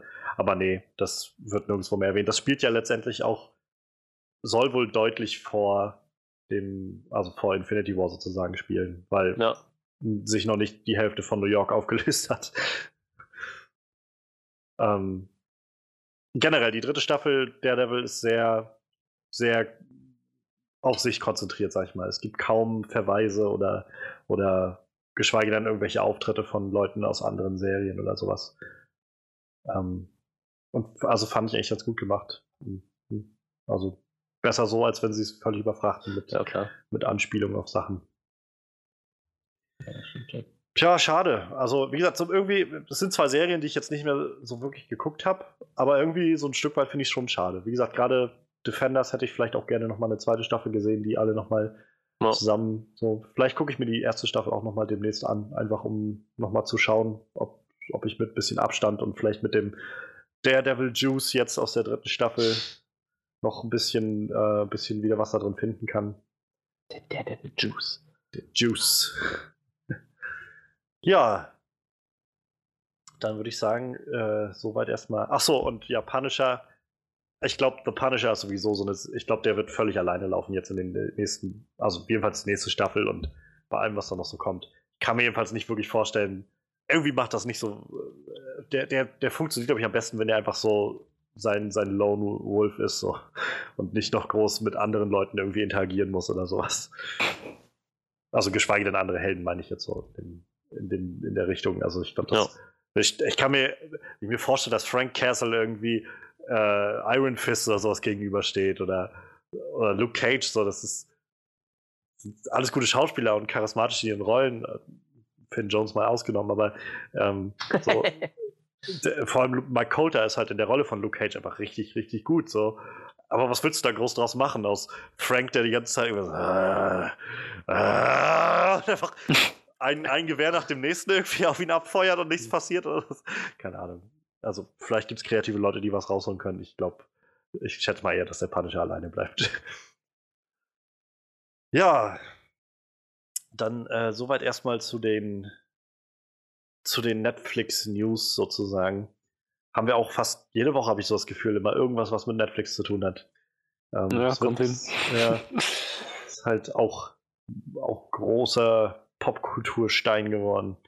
Ähm, unser letztes Thema heute hat aber nichts mit Netflix zu tun, sondern mit Blumhouse, die in den letzten Jahren auch gut von sich reden gemacht haben. Äh, nicht wahr, Freddy? Was? Ach so, ja, na klar. Ähm, ja. Wo wir vorhin schon bei Horror und so weiter und allem, allem, allem waren. Letztes Jahr, ja, letztes Jahr, 2017, habe ich mir einen Film angeschaut, Happy Death Day. Wann kam der im Herbst? Mir war es, wäre das im Herbst gewesen. Ziemlich genau vor einem Jahr. Gute, äh, kann gut sein. Ich habe es gerade nicht im Kopf, wann das war. Ich und meine mich zu erinnern, dass ich den sehr gut fand. Ich kann mich sogar noch recht genau an den Plot erinnern, was ein gutes Zeichen, was, das ein, was ein gutes Zeichen ist, weil ich, weil das kein vergessenswerter Film war. Mm, das hat halt viel gestimmt da drin, so die, der Ton, die, die, die Schauspiele, hauptsächlich, also hauptsächlich Jessica Roth in der Leadrolle war halt super. Und dazu die Art und Weise, wie das so verschiedene Genres miteinander verbindet, auf eine sehr interessante Art und Weise. Der Film hat einfach sehr gut funktioniert. Und ja, dementsprechend war ich jetzt sehr, sehr überrascht und auch froh zu hören, dass ein Sequel geplant ist. Zumal dieser Film für mich eher wirkte wie so ein Standalone, ähm, so, so, so ein One-Shot einfach, so ein kleiner Film, der so ein bisschen die ein bisschen das, das Kinojahr aufpeppen sollte, vielleicht einen kleinen, mal was anderes als diese ganzen riesenhaften Blockbuster, man was, was Neues probiert hat. War jetzt kein Indie-Film in dem Sinne, aber schon so ein bisschen, wenigstens ein bisschen weiter abseits des Mainstream. Aber er hat halt sehr gut Anklang gefunden und dementsprechend gibt es jetzt auch das, das Sequel und gegen alle Erwartungen, die ich gehabt hätte, weil dieser Film einfach so in sich geschlossen sehr rund ist.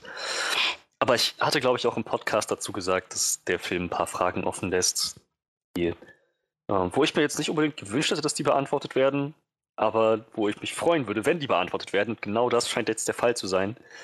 Nach allem, was Jessica Roth erzählte im Interview über Happy Death Day to You, die Fortsetzung, ähm, wird das jetzt, werden sie nochmal in einige Details abtauchen aus dem ersten Film, warum Dinge funktionieren, wie sie funktionieren, warum jetzt tatsächlich Tree diesen Tag immer und immer wieder neu erleben musste, was, was der Sinn dahinter ist.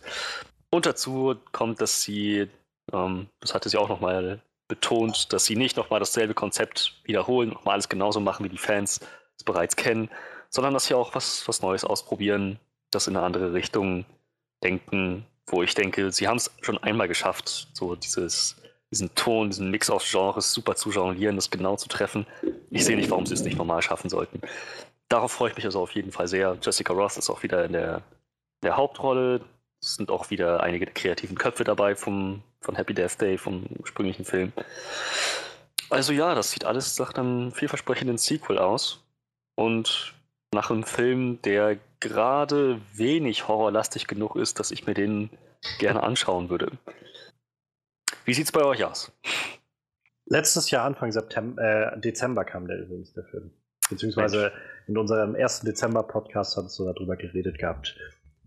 Ähm, ja, ich habe den äh, noch nicht gesehen, Happy Death Day. Ich erinnere mich noch gut an deine sehr, sehr positive äh, Review damals.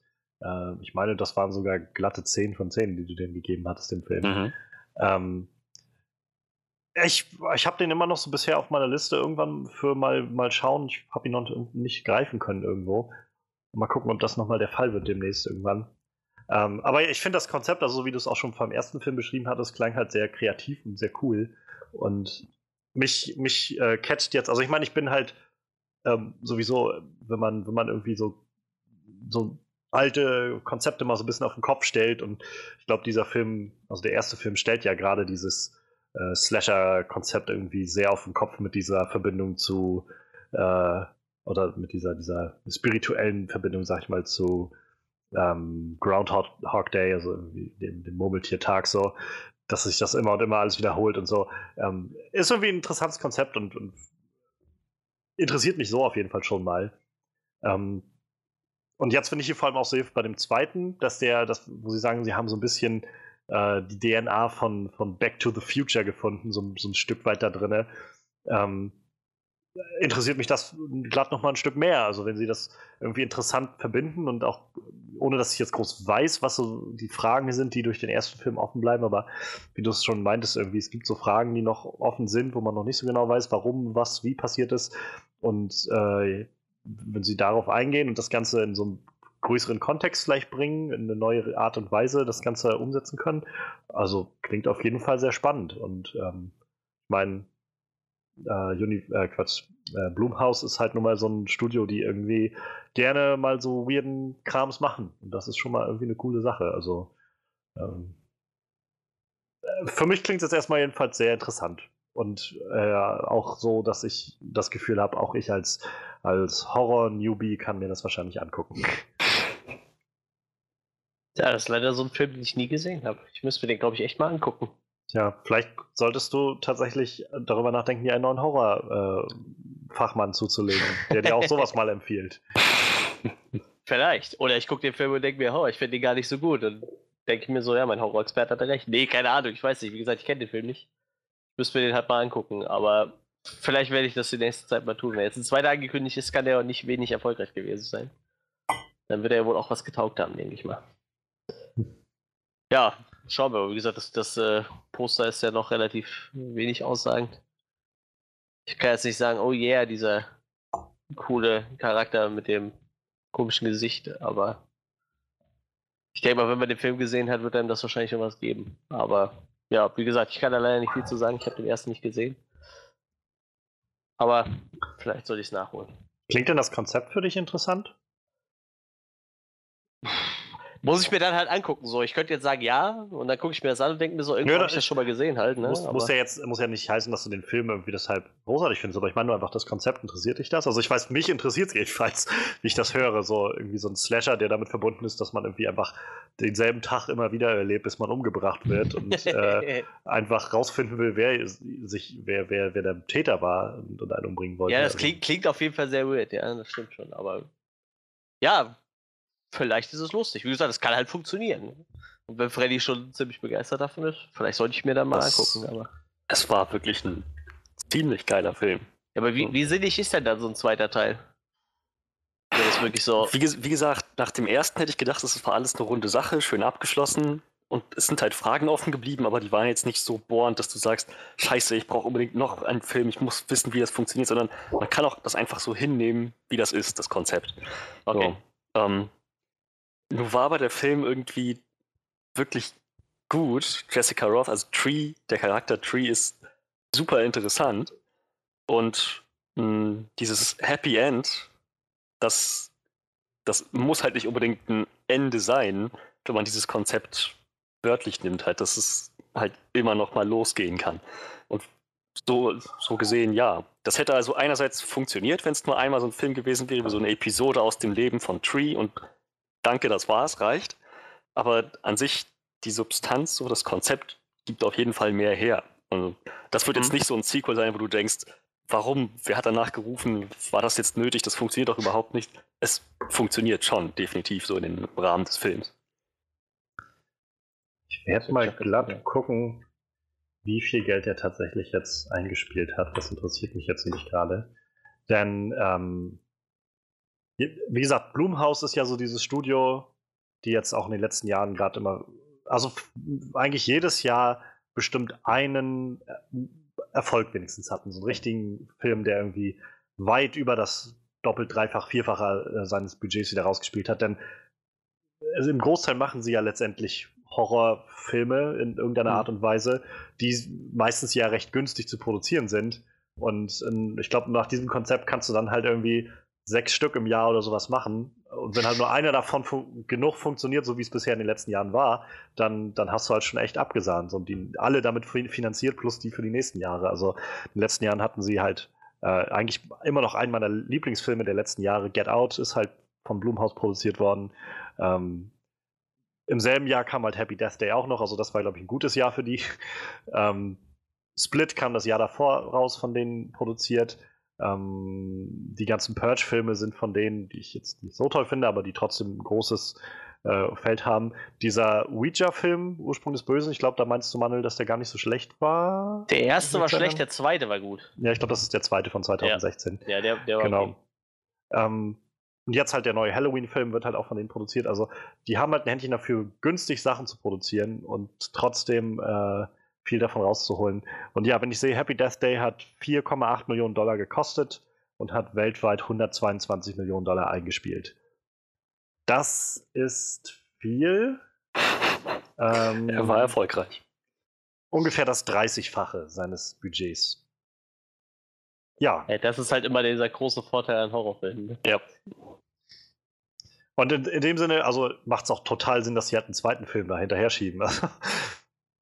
Jetzt hast du ja, ja glaube ich, noch eine Chance, dass sogar noch mehr Leute vielleicht in den nächsten Film gehen.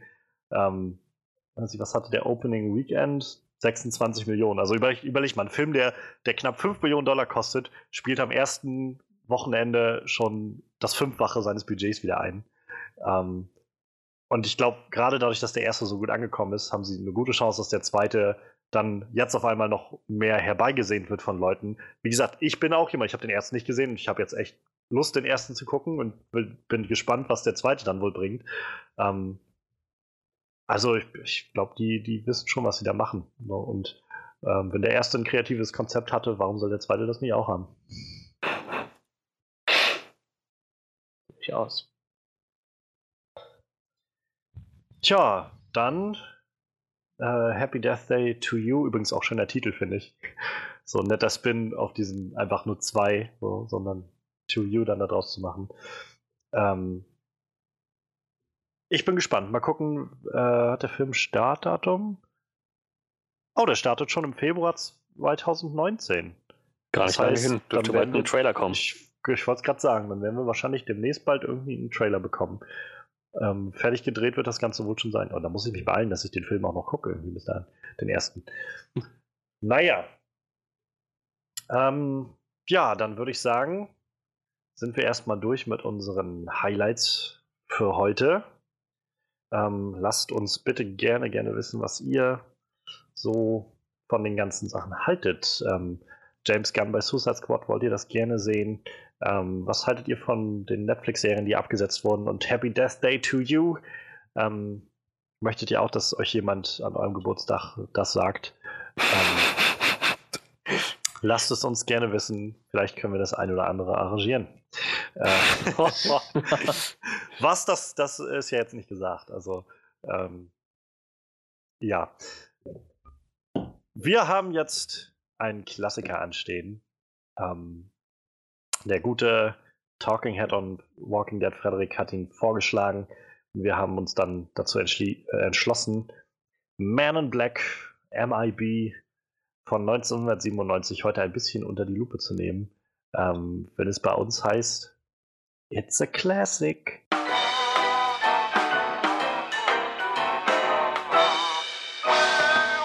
It's a Classic. Ach, 1997, Mensch, das, äh, das ist auch schon über 20 Jahre her jetzt. Und ähm, ich musste halt so ein bisschen lachen, als ich jetzt wieder reingeguckt habe, ähm, als ich den Film geguckt habe, wo ich gedacht habe, ja, das, das war echt so gerade Will Smith, wie er so auf dem auf der Rakete saß Richtung Zenit seiner, seiner Karriere irgendwann Mitte der 2000er, wo er dann auch einfach geblieben ist für ein paar Jahre. Also ähm, das, das hat ihn, glaube ich, echt nach oben katapultiert. Ja, Man in Black. Wir wollen jetzt, äh, jetzt ein bisschen drüber reden. Der Film ist von Barry Sonnenfeld, ein äh, Regisseur, dessen Name ich tatsächlich vorher so noch nicht gelesen habe. Ich muss jetzt mal ein bisschen schauen, was er so gemacht hat. Ähm, hat viel mit Will Smith zusammengearbeitet, also jedenfalls öfters Man in Black, Wild Wild West, äh, der ist eher so, äh, Man in Black 2 ähm, und ansonsten Man in Black 3. also für die ist er scheinbar immer wieder zurück, äh, zurückgekommen. Ja, viele TV-Serien, so ein paar TV-Filme. So mega viel hat er nicht gemacht. Also jedenfalls dafür, dass er seit Anfang der 90er arbeitet. Aber ja, Man in Black war auf jeden Fall, denke ich mal, mit einer seiner, seiner größten Erfolge.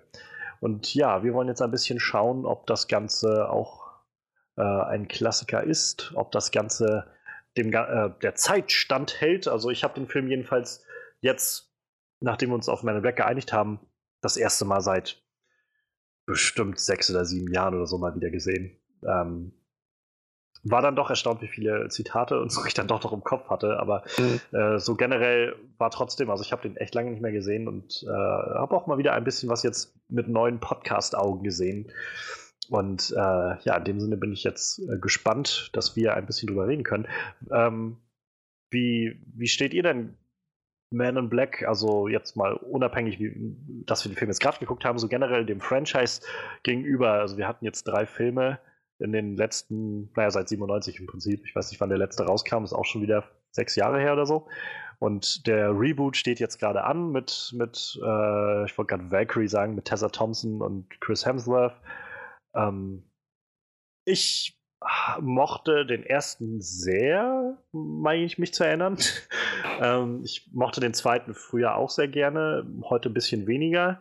Und den dritten mochte ich gar nicht, als der rauskam. Also ich habe den damals geguckt und sehr schnell gedacht, äh, das, das ist irgendwie nicht so geil.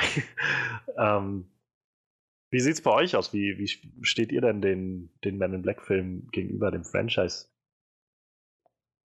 ich, ich glaube, ich mochte die damals schon sehr gerne, aber ich mag die eigentlich auch jetzt gerne. Also zumindest den, den ersten und den zweiten, die mochte ich sehr gerne. Der dritte war dann aufgrund des Fernbleibens von Toby Lee Jones, der hat ja nur so eine kleine Rolle gehabt, war dann, ich fand den nicht mehr so geil. Also ich fand auch den neuen Schauspieler nicht so geil, den sie dann als jungen Jay, Jay, K. Ja, das war, Jay, das war Jay. Josh Brolin übrigens.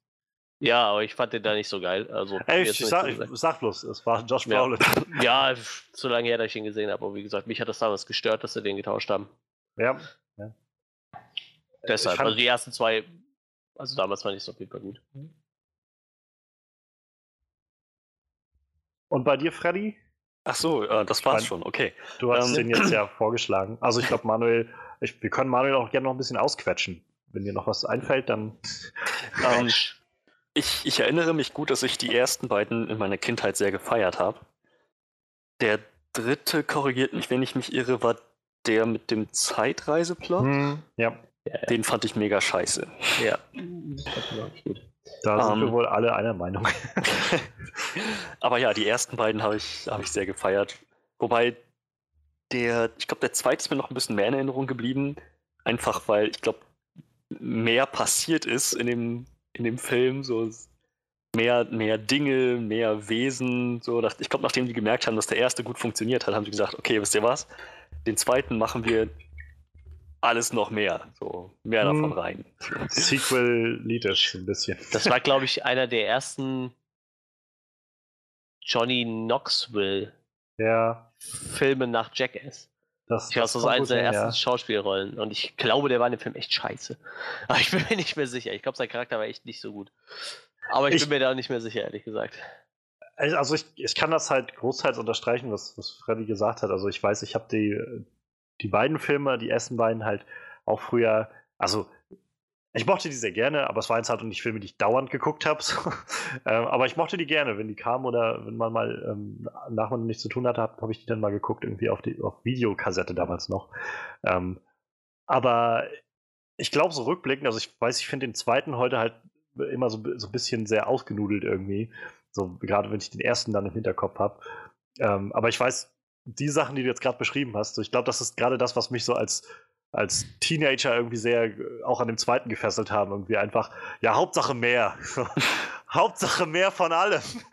gib mir mehr Aliens und äh, ja, gib mir mehr von dem lustigen Hund. So, und, ja. So, so, diese ganzen Sachen, so, und äh, wo ich jetzt heute merke, so ich, ich glaube, vieles davon ja, würde mich sehr schnell ermüden irgendwie und, und äh, so ein bisschen würde mir der Fokus fehlen an ein, zwei Sachen, aber ähm, nichtsdestotrotz, also ich finde den zweiten auch heute immer noch durchaus schauenswert, so, so ist es nicht. Ähm, ja, äh, wisst ihr denn noch, wann ihr den, den ersten, das letzte Mal, also das letzte Mal seit jetzt wir den geguckt haben, gesehen haben. Wie gesagt, bei mir ist es echt schon lange her gewesen. Ich hatte echt nicht nur noch so den, den Plot natürlich noch im Kopf, aber ich so ansonsten war es ein bisschen sehr neue Schauerfahrung mal wieder. Das muss 2005, 2006 so um den Dreh gewesen sein. Das ist noch ein gutes Stück äh, vor mir. Also ich meine, ich glaube, ich habe ihn geguckt auf jeden Fall, als ich schon in Rostock war das erste Jahr oder noch, noch davor. Also es muss so sechs, sieben Jahre bei mir her sein, glaube ich. Bei dir, Manuel, weißt du noch, wann du das letzte Mal Man in Black geguckt hast? Ich bin gerade die ganze Zeit überlegen, wann habe ich den das letzte Mal gesehen? Mal abgesehen von gestern. Keine Ahnung, muss auch schon ewig her sein. Ich weiß noch nicht mal, ob ich den überhaupt besitze. Also, da wird es echt ewig her sein. Habe ich meine Black? Doch, meine Black habe ich, glaube ich. Ich weiß, fünf, sechs Jahre mal gewiss. Locker. Ähm, ich bin mir ziemlich sicher, dass du den Roman im Schrank hast und noch nicht gelesen hast. Nein. Aber es gibt bestimmt so einen total schlechten Roman zu filmen. Das mag sein. Es gibt auch eine Fernsehserie, die nach dem ersten Man in Black rauskam. Ja, verrückt. Äh, das ist so eine Zeichentrick-animierte Serie gewesen. Ja, ich weiß, ja, die stimmt. lief damals ja, noch stimmt. immer bei Pro7 irgendwie nur jeden Sonntag um sieben morgens oder sowas. Ja, ja, ja, ähm, dadurch konnte ich sie dann nicht wirklich gucken, weil meine, also zum einen bin ich, obwohl als Kind bin ich früher aufgestanden, aber äh, und meine Eltern, also die Eltern von meiner Schwester und mir waren nie so wirklich Freunde davon, dass wir viel Fernsehen gucken und schon gar nicht gleich nach dem Aufstehen. Ähm, aber ich weiß, dass es die gab. Ich glaube, ich habe mal ein, zwei Folgen irgendwann davon gesehen. ja, dann, dann, bevor wir jetzt gleich so ein bisschen wie in unserer üblichen Review so ein bisschen schauen, äh, was uns gefallen oder nicht gefallen hat, würde ich vielleicht einfach gerne nochmal so sagen, hat sich denn euer, euer Bild von dem Film jetzt nochmal geändert, seit ihr den geguckt habt? Also jetzt gestern oder vorgestern oder in den letzten Tagen?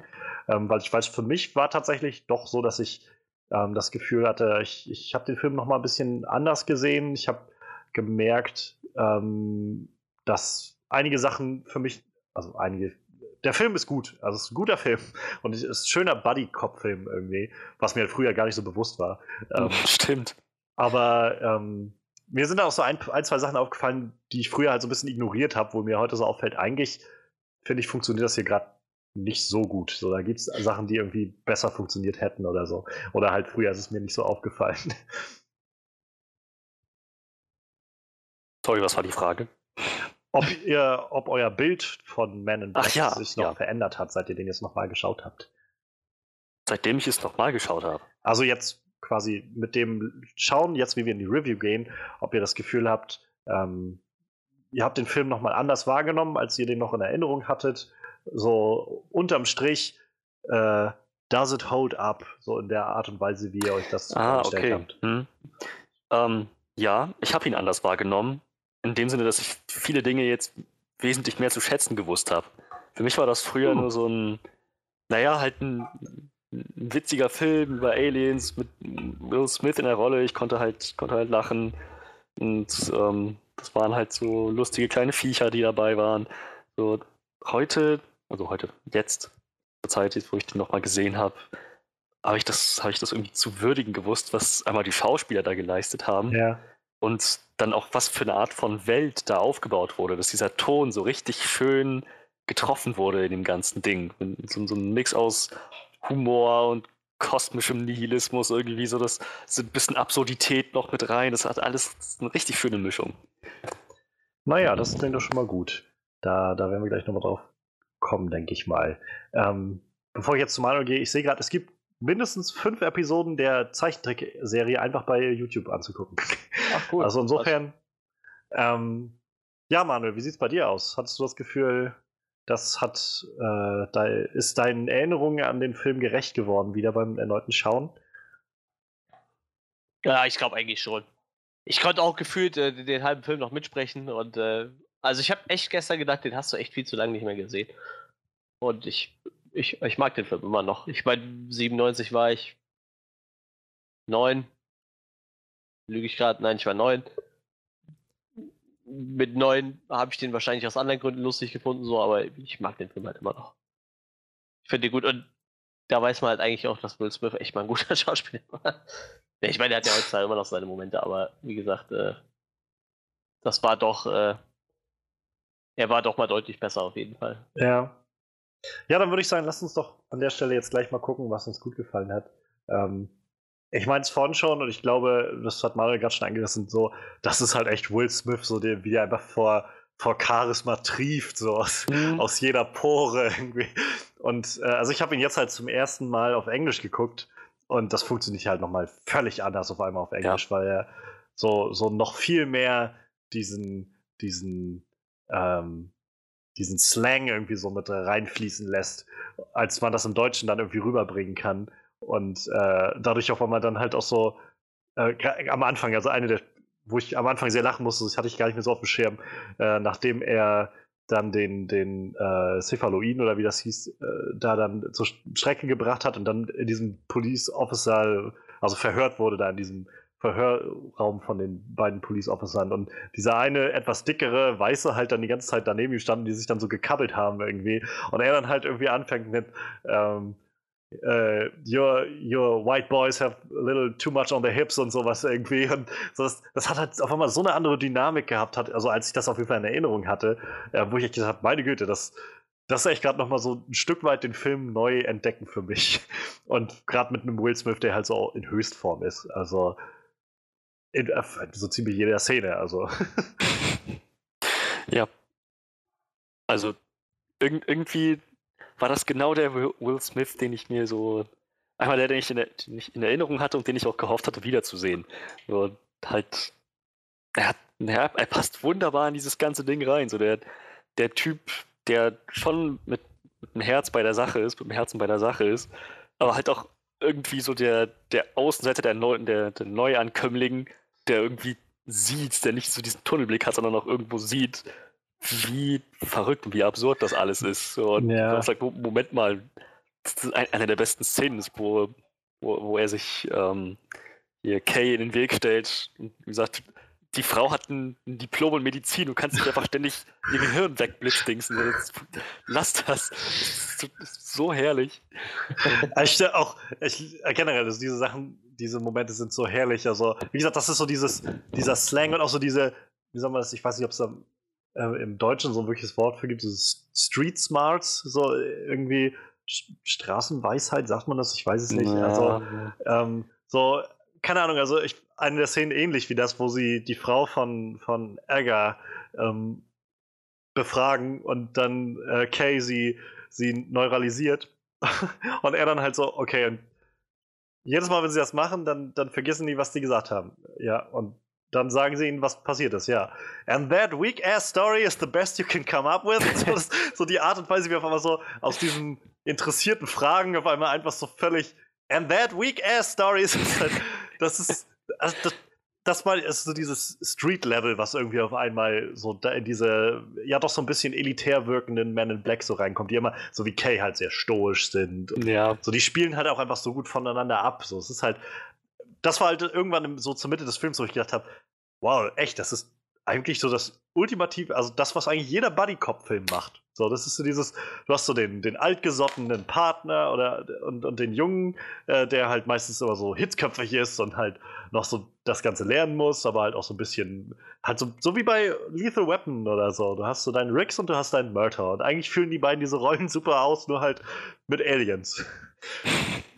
Ja, ja, so, so, ziemlich. Halt auch genau das, dass er dann meint, dass er dann sich immer bessere Stories ausgedacht hat. So, ähm, er, er, er hat sie verlassen. Nein, wissen Sie was? Sie haben ihn verlassen ja. lassen. ja, war äh, auch so, ähm, dann, als sie aus dem, äh, aus, aus der Leichenhalle rauskamen und dann, äh, die, er dann, also Kay meinte, wir sind und die Dame muss nochmal neuralisiert werden. Und der guckt ihn einfach nur so böse an. Und gucken Sie, dass es eine schöne Erinnerung wird. Dankeschön. Ja, also ja. es ist halt, ich kann an dem Punkt, also kann man echt nachvollziehen, so dass Will Smith echt damals so der wahrscheinlich der größte Filmstar war, den man sich vorstellen kann. Also, ja. ähm, ich meine, er hat ja irgendwie schon seine Rap-Karriere gehabt davor und dann angefangen mit Fresh Prince, was irgendwie durch die Decke gegangen ist. Dann Independence Day war, glaube ich, dann so sein erster größerer Film, meine ich. Ähm, und der ist ja schon, also da ist er ja schon zum Star geworden. Und ich glaube, das war dann schon so mit das nächste, was kam. Also Ich gucke mal in seine IMDb-Liste rein. Ähm, ähm, ähm, ähm, ähm. Independence Day, ja, genau. Dann gab es einen Kurzauftritt, also irgendwas in einer, in einer, Serie, aber dann war gleich 96 Independence Day, 97 dann Man in Black. Und ja. äh, das, ja, also dann, äh, ab da an war er halt dann echt Filmstar. Also ähm, Staatsfeind Nummer 1 kam 98. Den Film fand ich, glaube ich, früher ganz gut. Ich habe den schon ewig nicht mehr gesehen. Ich müsste den mal wieder gucken, aber der war, glaube ich, ziemlich gut. Ja, 99 dann Wild Wild West, das war dann so ein bisschen Griff ins Klo. Ähm, Obwohl ich mich gar nicht daran erinnern kann, ob es dann an Will Smith und seinem Charakter lag oder ob der Film an sich halt kacke war. Ne? Der, der Plot war einfach auch echt durch, durch die Decke kaputt. Ja. Also ähm, 2002 dann Men in Black 2. Ähm, Bad Boys, genau, war ja auch noch irgendwo da drin. Bad Boys, Bad Boys 2. Ja. Also ähm, es ist halt das geht, das zieht sich so bis in die Mitte der 2000er rein alles. Also so iRobot 2004, ähm, Hitch, der Date Doctor. Ich glaube, damit ging es dann nachher so langsam los, dass er halt ähm, durchaus noch ein Star war, aber auf einmal auch so ein paar mehr Gurken dabei waren. Also ähm, das Streben nach Glück habe ich noch nicht gesehen. Oh, das habt ihr den mal gesehen? Nee, habe ich noch nicht gesehen. Das war Klasse 2006. Film. Ich glaube, ist das der mit Rosario Dawson oder ist das noch ein anderer? Ich glaube, das, ja, doch, doch, das müsste der sein. Es gibt so. Nee, nee, nee, gar nicht wahr. Das ist er nicht. Nein. Ähm, Streben nach nein, Glück nein, ist. Ich, kann das sein, dass sein Sohn da mitspielt? Äh, ja, sehe ich gerade, ja. Ja, James der ist das. Ja, der hat ja, äh, weiß ich nicht, Schauspieler hat er noch? Ich hoffe nicht. Das war, das war eine Gurke, das war ein guter Film. Ich meine, nicht alle, ich zähle bloß gerade die Filme durch, die so kommen. Ähm, Hancock, das war, glaube ich, eher einer der, die ziemlich gefloppt sind und äh, der war kurz danach. Ähm, die nicht so gut funktioniert haben. Und dann kam nämlich Sieben Leben, den meinte ich. Das war der mit ah, Rosario ah, ja. Dawson. Ah, ja. Und der war, glaube ich, eine ziemliche Gurke. Also der hat auch, ja, also hat auf jeden Fall keinen guten Metascore, sich jetzt hier 36. Ähm, und äh, ging, glaube ich, so. Und ich glaube, das war so der Punkt dann so Ende der 2000er war das so irgendwann, äh, als er so ein bisschen zu sehr, glaube ich, das Gefühl hatte, so er kann halt alles machen.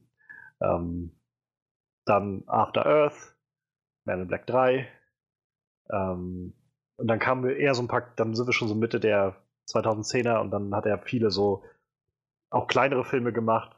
Focus war, glaube ich, mit Margaret Robbie damals ein Film 2015. Ähm, Collateral Beauty, das war, glaube ich, so auch einer der schlechtesten Filme des Jahres, der rauskam 2015. Ähm, Suicide Squad, Bright, so ist halt, seitdem wird es alles so ein bisschen so ein bisschen gemischter auf jeden Fall. Und ich glaube, der kann es halt eigentlich noch. Aber er sucht sich halt so Projekte manchmal jetzt raus, die so ein bisschen seltsam sind. Ich fand ihn halt in Suicide Squad mit am besten. Ja, er war halt gut so. Mhm. Ja, also da hat er dann gezeigt, dass er eigentlich, dass es noch kann. Aber wie gesagt, das hat jetzt den Film halt nicht besser gemacht. Aber Erstaunlicherweise fand ich zum Beispiel bei, gerade nachdem ich jetzt Man in Black gesehen habe und so ihn so in dieser, wie gesagt, vor Charisma triefenden Rolle erlebt habe, fand ich so krass, wie wie bleich ich ihn dann tatsächlich in, äh, in Bright fand. Also ich fand da, das, da kam das überhaupt nicht zum Tragen. Und da war er ja eigentlich noch mehr dieser, dieser Cop, dieser hitzköpfige Cop, als, als jetzt äh, bei Man in Black er das gewesen wäre oder so. Ähm, aber naja. Ich muss sagen, einer meiner Lieblingsfilme, die ist I'm Legend. Ich finde den großartig. Der war gut, ja. Ich mag ihn total gerne. Ich muss sagen, ich, ich mochte den früher gerne und allein diese, diese Hundeszene ist halt herzzerreißend. Ja, ja, ganz genau, ähm, wollte ich gerade sagen. ich glaube, als ich halt gelesen habe, was das ursprüngliche Ende war, das hat mir seitdem den Film so ein bisschen versaut, weil ich so gedacht habe, warum habt ihr nicht das Ende genommen? Das wäre so viel besser gewesen. ähm, naja. Übrigens, das ist ein Buch, was ich hier stehen habe und nicht gelesen habe. Wieso wundert mich das nicht? nee, äh, das habe ich tatsächlich liegen. Ja, und äh, also mal davon ab, dass wir halt Will Smith da erleben, haben wir halt auf der anderen Seite dann Tommy Lee Jones, der halt damals auch so gerade, also ich meine, gerade der ist ja schon ewig aktiv so, aber der hatte, glaube ich, da dann schon so den Ruf weg als diesen hartgesottenen, so ein bisschen so der Clint Eastwood, so in der, äh, in, in, in der Wahrnehmung der damaligen Zeit, so dieser alt, äh, auch althergesottene Drama-Schauspieler auch viel und Thriller-Schauspieler. Und ich glaube, ähm, es ging in den, in den 90ern dann irgendwie erst in die Richtung, dass er angefangen hat, auch mal größere Filme, sag ich mal, mit so diesem, diesem gewissen Grad von in, in Anführungszeichen Lächerlichkeit aufzunehmen. Also ähm, so Man in Black ist jetzt auch der, ich meine, der Film ist halt auch sehr witzig geschrieben und lustig gemacht, so. Ist jetzt äh, wahrscheinlich heute schwer, sich das vorzustellen in der Zeit, wo irgendwie jedes Jahr fünf, sechs Comicbuchverfilmungen rauskommen. Ähm, aber ich glaube, damals war das schon noch so was, so Filme mit diesem Konzept, so Sci-Fi-Filme auch gerade, dann noch so, so lustig gemacht. Ich glaube, da sind so althergesottene Schauspieler, die da gesagt haben, nee, da lasse ich die Finger von, von so einem Babykram brauche ich nicht machen. Und äh, ich glaube, in den Jahren hat Tommy Lee Jones dann angefangen, sich so ein bisschen den Sachen zu widmen. Also 95 Batman Forever war ja dann so hm. wahrscheinlich der Höhepunkt mit, mit ihm als Harvey Dent, ja. wo er einfach nur versucht hat, irgendwie äh, Jimmy Carrey irgendwie nachzumachen ja. oder so. Ähm, wahrscheinlich hat auch einfach Joel Schumacher bei dem Film immer gesessen und einfach gesagt, More! Do more! So, einfach noch mehr! Verrückter! Und lach noch mehr oder so. Und, ja, und danach äh, 97, also nach der 96 nicht, und 97 kam dann auch schon Man in Black. Und äh, der, in dem Film ist er ja halt wieder deutlich mehr in seiner also in seiner eigentlichen Rolle, sag ich mal, dieses stoische, dieser, dieser Ruhepol in all dem.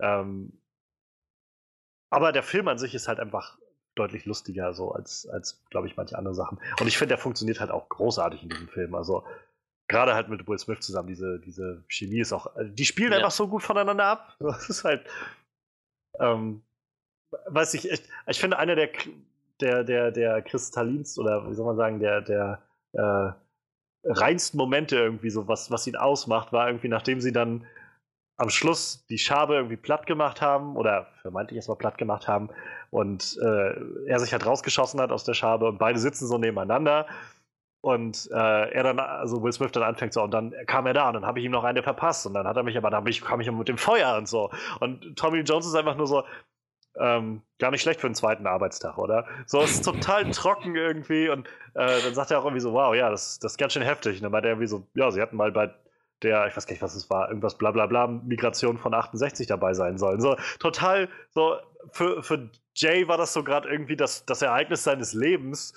für, für Kay war das irgendwie so, ja, es ist halt. Das Hatte ich die letzten halt, drei Tage jedes ja, Mal. Ja, so, genau. Genauso wie, wie, wie Jay halt auch zu ihm sagt, nachher so am Schluss irgendwie, äh, da, da darf ich dich daran erinnern, dass irgendwie dieses, dieses Killer-Raumschiff da draußen ist, was die Erde zerstören will. Er sagt dann irgendwie bloß so, es ist immer ein Killer-Raumschiff da, was ja. die Erde zerstören will. Also es ist so einfach so, so total trocken, so stoisch und ähm, geht, er geht einfach so super da drin auf. Also herrlich. Ja, da passt der Altersunterschied auch sehr gut halt, ne? Also ja. man, man hat halt, das, das gibt ja noch mehr so ein Gefühl dafür, dass halt wirklich der eine schon ewig lang einfach diesen Job macht und Oh, ich finde auch die, im zweiten Teil finde ich so geil, wenn er wieder in der Post arbeitet. Das ist einfach viel zu gut. Da reden wir zwar nicht drüber, aber ich finde das einfach total gut, wie sie ihn einfach wieder so in, in normales Leben zurückschicken und der dann einfach bei der Post arbeitet und Pakete sortiert. So. Und dann einfach da so ein paar Aliens arbeiten, das, der kriegt es gar nicht mit, weil er das nicht mehr weiß. ähm, war großartig. Die, die Eröffnungsszene fand ich zum Beispiel auch sehr cool, was, äh, was so Case Charakter angeht, wie er dann so bei den äh, ganzen Leuten da vorbeigeht, Spanisch mit ihnen redet und dann halt vor dem Alien stehen bleibt und dann irgendwie, was soll ich immer auch nicht die Fresse polieren oder so. ähm, ja, du sprichst doch kein Wort Spanisch, mein Freund, oder? Also, da kommt irgendwie so viel rüber und auch, auch da ist, kriegt das einfach hin, so seine Persönlichkeit so nach, auf, nach außen zu tragen ohne dass man halt heute dahin kommen muss, immer wieder Leuten auf den Kopf zu hauen. Oh mein Gott, du bist so ein Draufgänger irgendwie so. muss jetzt irgendwie niemandem gesagt werden. So. Werft gerne Dinge ein, also. Ja, also vielleicht, vielleicht in, dem, in dem Atemzug. Ähm, ich hatte am Anfang bei den Credits gesehen, das, das hatte ich überhaupt nicht auf dem Radar. Das, das war eine der Sachen, die mir jetzt erst aufgefallen ist mit dem, mit dem Podcast Auge und dem naja, mittlerweile auch zwölf Jahre älteren ich. So, ähm, ich habe in den Anfangscredits habe ich gesehen, in den Opening Credits habe ich gesehen, Vincent D'Onofrio. Ja, ja, ich dachte ja, so, habe ich gerade gelesen. Ja. Was? Vincent D'Onofrio macht Man in Black? Ich, ich habe hab mich versucht zu erinnern, wer war er denn? So, es ist vielleicht die Stimme von irgendeinem der Aliens, von irgendeinem der CGI-animierten Aliens? Spricht er da vielleicht jemanden? Könnte sein. Hm. So, ich hatte halt niemanden im Gedächtnis, der auch nur ansatzweise aussehen würde wie Vincent D'Onofrio, der in Men in Black gespielt ja, hat. So. Ja, ja. Und dann, hat, dann, dann, war ich irgendwie schon im dritten Akt des Films und dachte, okay, ähm, also entweder, entweder war er jetzt schon einer von diesen CGI-Aliens und hat, den, hat einfach seine Stimme wundervoll verstellt, oder er war einer von den Schauspielern, aber das, das scheint beides nicht sehr realistisch zu sein. Keiner von denen klang wie er, keiner von denen sah aus wie er. Und dann habe ich gedacht, okay, der einzige, der jetzt in Frage kommt, ist dieser eine Charakter, wo die Stimme mich ein bisschen an Wilson Fisk erinnert. So ein ganz kleines bisschen an. Und dann genau der war das dann letzten Endes auch. So halt, wie, wie hieß er? Ed, Edgar. Edgar. Ed, ja, Edgar. Vincent D'Onofrio spielt Edgar. Also, bis zum Schluss. Das, das, wäre mir nicht im Traum eingefallen, wenn ich es nicht in den Credits gesehen hätte. Die Stimme passte, aber das Aussehen, das war überhaupt nicht Vincent D'Onofrio, fand ich.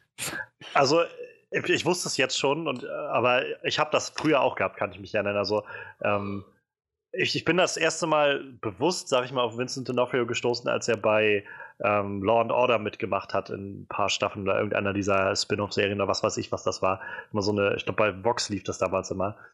Ähm, das muss so Mitte der 2000er gewesen sein. Und da fand ich ihn halt immer ziemlich, ziemlich cool. Er hatte so ein bisschen diese, so eine, so eine Colombo Art und Attitüde irgendwie, so dass er dann immer so die richtigen Fragen zur richtigen Zeit gestellt hat und so. Ja, da eine Frage habe ich aber noch so in der Art. Und da fand ich ihn ja ziemlich cool und hatte damals dann nämlich mal gelesen, so hat er eigentlich noch mitgemacht. Und da habe ich dann auch gelesen, Man in Black. Was hat er denn da? Hä? Dann habe ich halt irgendwann mal wieder Man in Black geguckt und gesagt, ah, stimmt. Also jetzt, wo ich so weiß, also man, man dann, sein Gesicht ist ja dann auch nur sehr verzerrt dann die ganze Zeit und so, durch diese, durch die Haut, die von seinen Knochen hängt und alles. Aber am Anfang so, wenn man erst noch ein bisschen jünger und so, das kann schon funktionieren. Ähm, und jetzt, gerade jetzt, nachdem ich halt die dritte Staffel Daredevil gerade geguckt habe und so viele herrliche äh, Monologe von ihm immer sind als Wilson Fisk, habe ich es dann auch tatsächlich an einigen Stellen immer mal wieder rausgehört, wenn er dann geredet hat und gesagt, oh ja, jetzt kommt gerade so ein bisschen diese also diese ja, kratzige ja. Fiststimme so ein bisschen raus. Aber also mal abgesehen von der Stimme, ähm, das war auch ein völlig, völlig anderer Charakter, den ja. er gespielt hat. Natürlich war das ein anderer Charakter, anders geschrieben, aber er hat ihn auch komplett anders gespielt. Es ist nicht so, dass du sagst, ah, das ist Vincent D'Onofrio, der einfach ja, ich weiß, ein bisschen was, was an seinem Schauspiel ändert, sondern der war halt ein komplett anderer Charakter als in Jurassic World oder halt auch in, in Daredevil. So, das ist, glaube ich, das erste Mal jetzt, dass mir so auffällt, dass der echt talentiert ist. So als Wilson Fisk, finde ich, ist er immer so 0,5% zu viel. Nicht, nicht doll, er ist gut in der Rolle, aber so ein kleines bisschen zu doll dick aufgetragen. In Jurassic World hat er nicht wirklich viel zu tun gehabt. So, und jetzt, jetzt habe ich das erste Mal gesehen, was der eigentlich wirklich drauf hat. So, ziemlich cool. Da bin ich gespannt, wenn wir dann bei der dritten Staffel Daredevil sind, was du da so sagst. Also der Kingpin ist ja eine sehr zentrale Figur auch wieder in der neuen Staffel. Ähm, ja, also ich, ich war auch tatsächlich überrascht klingt jetzt zu, zu krass, aber so, ich, ich hab's jetzt auch, wie du es vorhin meintest, so ein bisschen mehr zu schätzen gewusst, was Vincent D'Onofrio so gemacht hat in der Rolle und wie, ja, auch, wie, wie sehr der auch irgendwie so ein bisschen freidreht in dieser Rolle die ganze Zeit. Sugar, give me more. Sugar.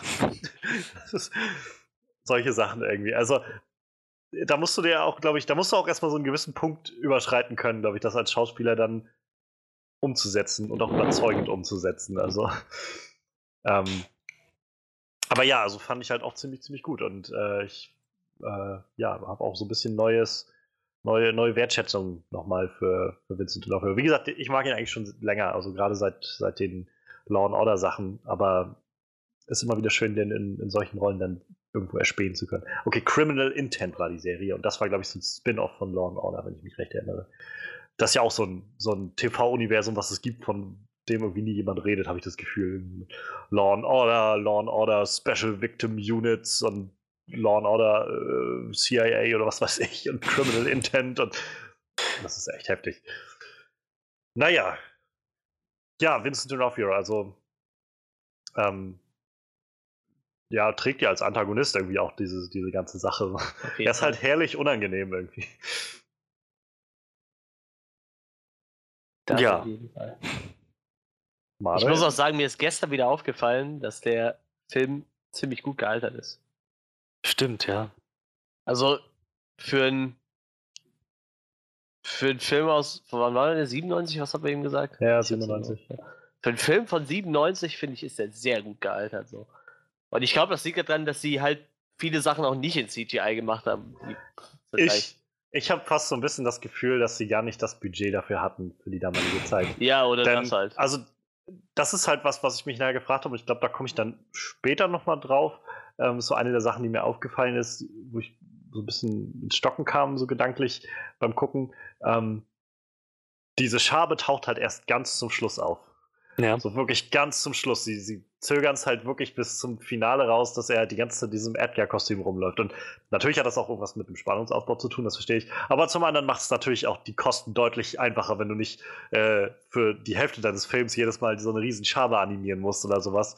Und stattdessen einfach halt Vincent D'Onofrio und Maske und einem, und einem verzerrten Gesicht hast.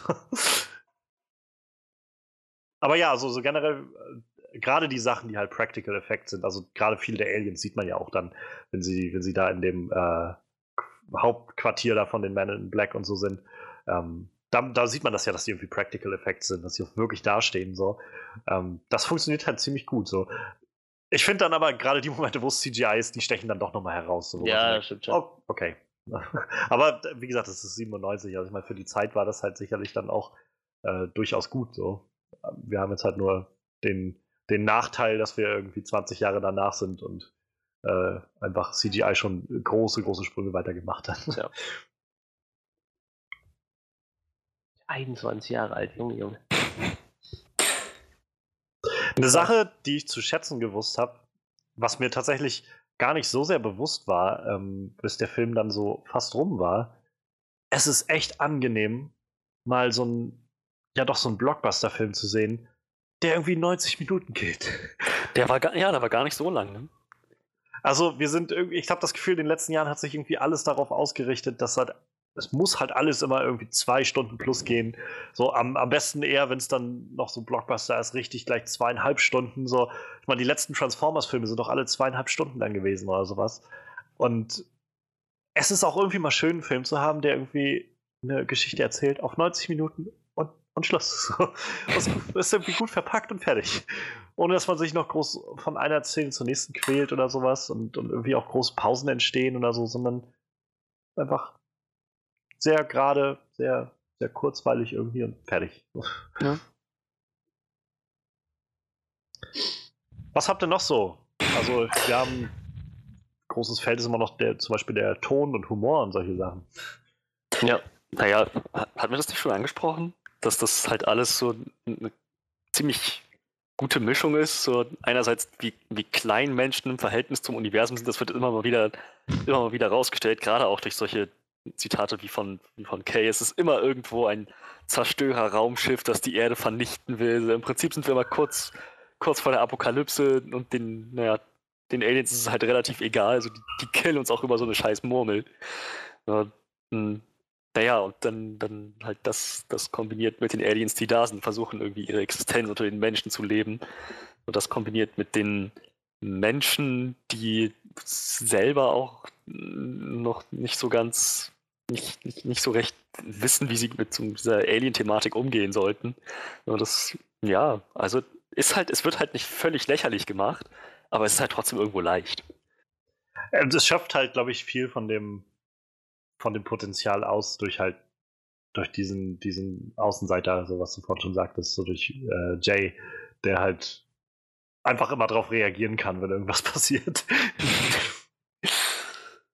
ich hatte das tatsächlich gar nicht mehr so in Erinnerung. Also ich hatte, ähm, ich hatte, als der Film dann lief und er dann gerade mit dem Gespräch damit oder mit diesem Test am Anfang durch war und dann äh, mit, mit Kay ins Gespräch kam und so. Und er dann meinte von wegen, haben sie äh, schon mal irgendwie ein MRT gemacht in letzter Zeit oder sowas? Und, oh, alle sechs Monate, solche Sachen. Aber ähm, wo ich dann in dem Moment noch so gedacht habe, ich kann mich gar nicht mehr dran erinnern, gibt es jetzt eigentlich noch mal irgendwie sowas, wo, ich, wo man auch sieht, dass er irgendwie so die Fassung verliert oder so, wegen dem ganzen Krams. So, und dann kam halt genau die Szene mit den Würmern dann danach, wo sie dann äh, wo er dann Kaffee holen geht und ihm dann auch so alles aus dem Gesicht fällt. Und ich dann, ah, stimmt, ja, da, mhm. das, das hatte ich jetzt irgendwie nochmal gebraucht, auch zu sehen, dass er nochmal so richtig irgendwie. Äh, äh okay.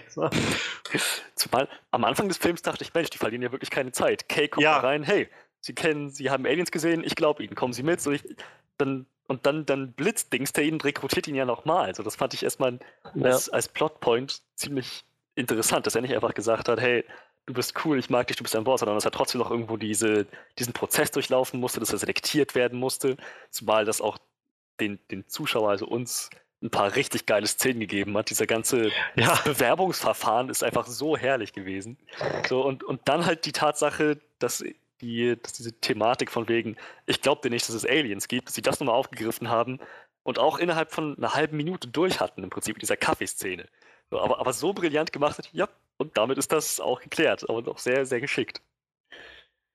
Definitiv, also ähm, das ist halt, glaube ich, nochmal dieser Faktor so Worldbuilding, den sie einfach sehr, sehr natürlich irgendwie hinkriegen in diesem Film. Was erstaunlich ist, finde ich. Also, das, das muss man vielleicht dann doch nochmal hervorheben. Also, dass sie es wirklich hinkriegen, einem diese Welt vertraut zu machen mit den Aliens, die da sind, mit den Men in Black, wie sie da drin interagieren und so. Ähm, und gleichzeitig das nicht so überfrachten oder so. Oder man das Gefühl hat, es ist jetzt, weiß ich nicht, also immer wieder Beispiel, was glaube ich für mich da reinfällt, ist halt äh, Warcraft, als wir den geguckt haben, so tolle Welt, die mir aber irgendwie so, so mit Wucht irgendwie ins Gesicht gestopft wurde, hatte ich das Gefühl in diesem Film. Wo halt das hier doch deutlich mehr noch sich so immer Ankerpunkte sucht, die man kennt und dann aber nicht viel erklärt, sondern einfach bloß so, ja, guck dir das an und dann siehst du irgendwie, was passiert und dann hast du irgendwie, ah, okay, ich verstehe so. Und ähm, das macht es dann irgendwie interessant und man will dann doch wieder mehr noch weiter von dieser Welt erfahren und noch ein ja. Stück mehr und ähm, allein also auch diese ähm, als dann der, der eine Typ dann abhaut mit seiner Frau, die schwanger ist und so, und dann diese Autogeburt ist und äh, congratulations, it's, uh, it's good. so, das, das sind so diese Sachen, die auf einmal dem Ganzen noch mehr so Raum geben, weil es dann auf einmal, okay, es gibt noch mehr Leute und es gibt irgendwie ab, äh, so, so Abreißportale und sowas in dieser Welt und die traveln dann von A nach B, aber gleichzeitig wird dann äh, gleich angezeigt, wo die landen und so. Und ähm, das, wie gesagt, ich, diese Welt wird halt irgendwie cool aufgezogen. Also Zed ist auch einfach so ein herrlicher. so, der hat ja auch eine recht verhältnismäßig kleine Rolle in dem Film, ja, aber ähm, im zweiten Teil ist er, glaube ich, dann noch, ist die noch größer dann die Rolle, meine ich, mich zu ändern, aber ähm, äh, hier ist allein auch da schon wieder. Der, der, ich ich finde auch da, was, was Zed so diesen Charakter irgendwie so schön zusammenfasst, ist gleich am Anfang, als äh, Jay das alles gezeigt wird und er dann diesen Flummiball antippt und das Ding irgendwie durchs ganze Gebäude ballert und irgendwie alles kaputt macht und dann geht das irgendwie in, in Sets Büro und er sitzt einfach an seinem Schreibtisch und arbeitet dann irgendwas und ohne irgendwie groß die Miene zu verzucken, dreht er einfach den Kopf so leicht nach rechts, damit der Ball dann wieder an ihm vorbei ja. rausfliegt. Das ist so, wieder, so genau wie Kay, so ein bisschen dieses stoische, einfach so, ja, so ist es halt, ne? Und äh, auch wenn er dann irgendwie meinte, äh, gehen Sie ja eigentlich nie schlafen? Ja, wir haben irgendwie auf, eine, auf Alpha Centauri Zeit oder sowas umgestaltet mit äh, 37 Stunden äh, einen Tag. Ähm, man gewöhnt sich dran. Oder man kriegt äh, eine, eine, eine Wahnvorstellung oder irgendwie sowas. Aber überhaupt, wie, wie, hieß, wie hieß der Chef noch gleich von dem ganzen Ding? Z. Ja, richtig, Zed. Das war noch einer der Momente, an, denen ich, an, denen ich, an die ich mich erinnern konnte, noch als ich den von, von vor Jahren gesehen habe, aus meiner Kindheit. So, wo die, die Aliens alle den Planeten verlassen so, und dann halt auch die, die Würmer aus, der, aus, dem, aus dem Kaffeeraum da ankommen. Und Zed einfach nur so bei dem ganzen Chaos, das da ausbricht, nur die Würmer sieht und sie dann so von oben runterschreit, so, ihr undankbaren kleinen Mistviecher. das fand ich so herrlich. Ja, also, also auch Zed ist irgendwie so jeder Charakter passt so sehr gut da rein. Ja. ja. Wahrscheinlich, aber du musst einfach ein bisschen durchgeknallt sein, wenn du bei den Men in Black arbeiten willst. Mhm. ja, ähm, ja, durchaus.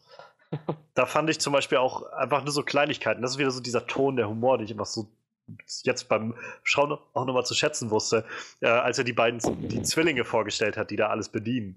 Und er dann irgendwie macht, äh, das sind die Zwillinge, die ne, machen hier alles und so. Das ist und dann irgendwie so ein Alien und das ist Bob. Das ist so, so herrlich trocken und abstrus und, und äh, es, es, funktioniert einfach irgendwie mit diesem Ton des Films. So, ich, ich frage mich, ich bin gespannt, wo der dieses, dieser Reboot oder ich weiß gar nicht, ob das jetzt so wirklich ein Reboot wird oder eine Fortsetzung oder wie das jetzt äh, dann in, mit dem alten Film zusammenhängen soll, dieser, der neue, der jetzt kommt. Aber äh, ich bin gespannt, in welche Richtung der sich äh, drehen wird, so vom Ton her, ob sie das wieder einfangen können in, in so einer Art und Weise.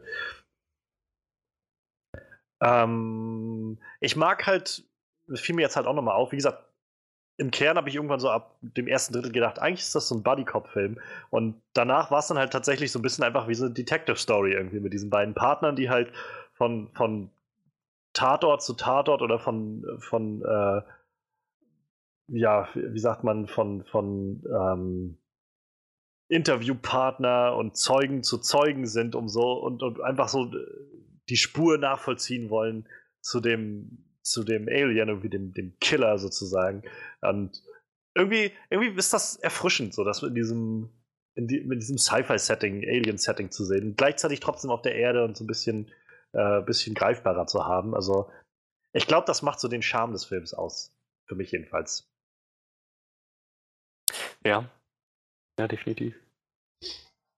Und ich bin immer wieder äh, nicht überrascht, aber ich freue mich irgendwie immer wieder, wenn ich äh, Tony Shalhoub sehe in dem Film. Und auch in dem anderen, also in dem zweiten Teil ist er ja dann auch nochmal. Ähm, es hat auch so eine herrliche Szene irgendwie, wie sie dann ankommen bei ihm im Laden und, und äh, er dann erst so von wegen, ah, kommt rein, oh, wie kommen denn diese, diese Uhren hierher? Die wollte ich doch schon längst zurückgegeben haben an, an, an das Department und so. Äh, ich bin hier wegen Knarren und so. Ach, ich verkaufe sowas nicht. Dann kommt dann irgendwie Kay rein mit so und auch gleich so mit der Knarre wie, okay, ich zähle jetzt bis drei. Er zählt wirklich bis drei und so. Ich, ich sage ihm das, oh Mann, der Typ zählt immer bis drei. Er sollte sich mal eine Massage gönnen oder so. Und ballert ihm so voll den Kopf weg. Yep.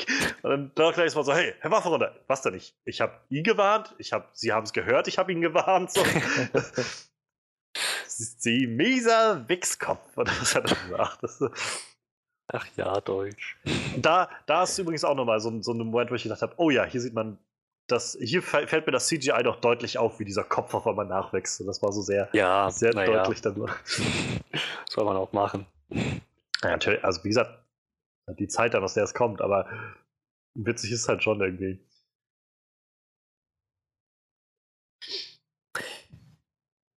Ja, also ich glaube, ich habe dem nichts der Soundtrack ist halt noch sehr oh ja, das wollte einprägsam. Ich, dass du sagst. Äh, ich wollte das tatsächlich, das fiel mir auch beim Schauen auf so. Äh, Danny Elfman hat da echt einen ziemlich, ziemlich fetten Soundtrack zusammengebastelt. Ja.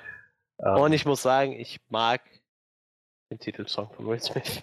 Ich finde den ja. gut. Ich finde mhm. die catchy. Ich finde die aber alle catchy. Auch den Wild Wild West fand ich ziemlich catchy. Ja. Und, und, den Man in Black 2, den fand ich auch ziemlich catchy. Also ich, ich finde die echt gut. Will Smith ich, ist halt schon ein talentierter Musiker. Ja, ich weiß halt auch nicht, warum er nachher irgendwann gesagt hat, ich habe keinen Bock mehr, aber seine richtigen Alben kamen halt nicht so gut an irgendwie, ne? Das wollte halt irgendwie keiner hören. Irgendwie mag halt jeder diese, weiß ich nicht, seine Titelsongs halt, ja. ne? Weil die halt auch jeder im Ohr hat irgendwie. Ich glaube halt einfach, er hat seinen, also weiß ich nicht, aber ich rate mal, dass er seinen Fokus einfach verändert hat. Also ähm, ganz zu Anfang hat er ja ganz viel Musik gemacht, also noch bevor Fresh Prince war und so, da hat er ja, ja schon Erfolge mit und ist danach ja dann erst zu Fresh Prince of Bel Air gekommen.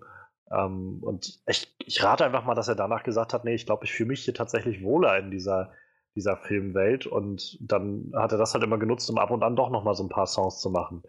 Ähm, Wild Wild West und halt Here comes wind back und I am Legend. Nein, ähm. Ach nee, warte, das war. I am Legend. Wow. so ganz am Schluss die Credits laufen an. Naja. Ja, aber stimmt, also der Soundtrack war echt ziemlich, ziemlich fett. Also, ähm, und auch der Sound war ziemlich cool. Also, es ist, wie gesagt, nachdem wir jetzt Venom gesehen hatten und dass da auch irgendwie so ein, auf einmal so ein Element war, dass in den Credits auf einmal so ein Song über, über den Film lief, äh, war das jetzt nochmal so ein, so ein Trip down Memory Lane für mich so ein bisschen, das jetzt in dem Film zu sehen, irgendwie die Credits laufen an und dann läuft dann irgendwie gleich dieser Rap-Song an und über Will Smith, wie er irgendwie was von dem Man in Black dir erzählt und so. Ja, das, ja, das ist schon, ist schon witzig gewesen. Ja. Ja, ich weiß nicht, Manuel, wie sieht's bei dir aus? Wir können überlegen. Ihr habt schon so viel vorgelegt.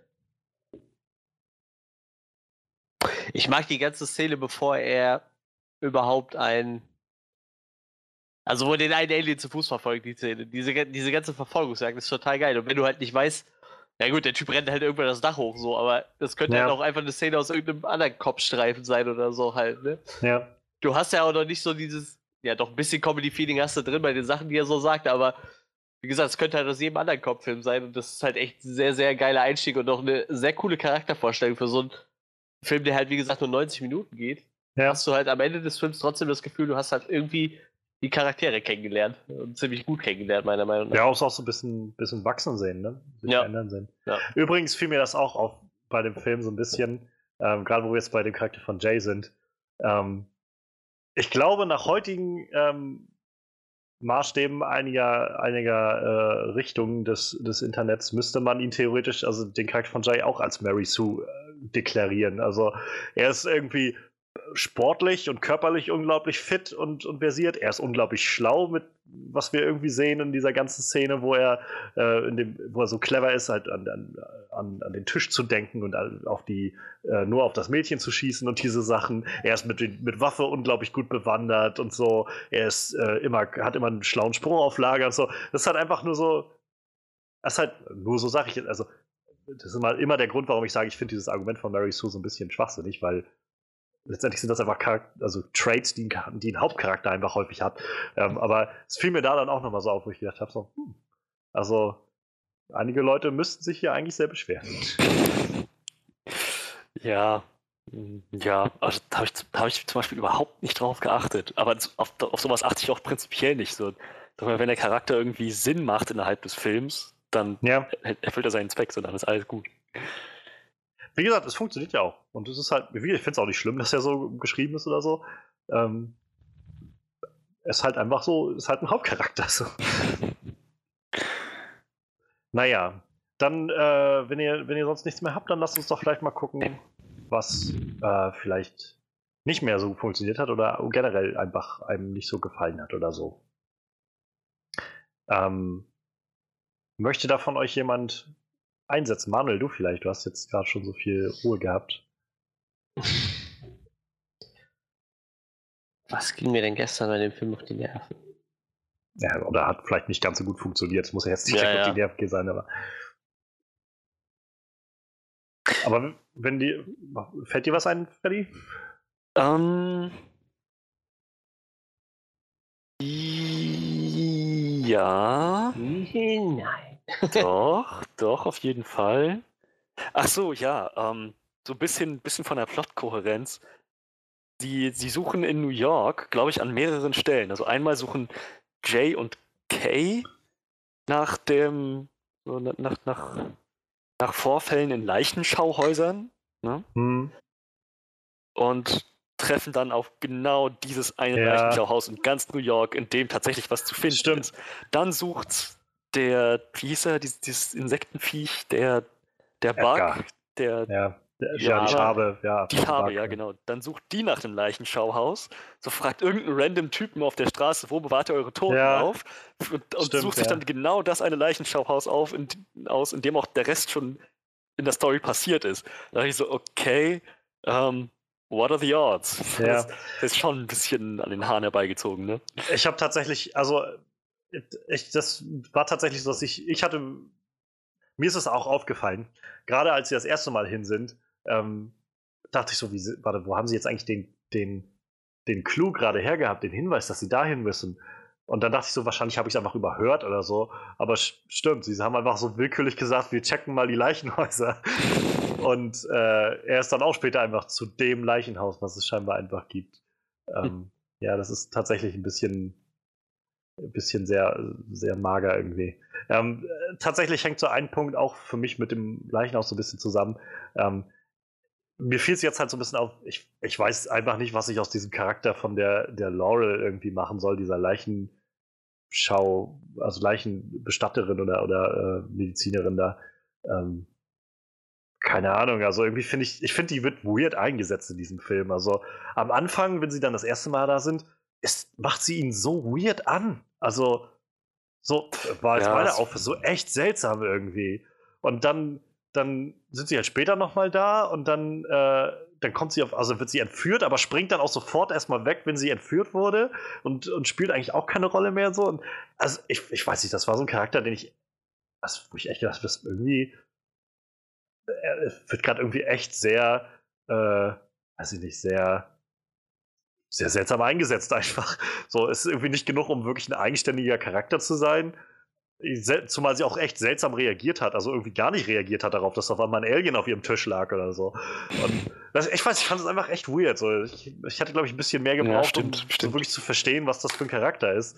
So hatte ich jetzt das Gefühl, die war halt so ein bisschen da, um einfach, äh, weiß ich nicht, einfach Will Smith zuzuspielen oder so, ihm so eine, also eine Blaupause zu geben, nach, auf der er irgendwie seine, seine Jokes bringen kann oder so ein bisschen mhm. rumflirten kann oder so.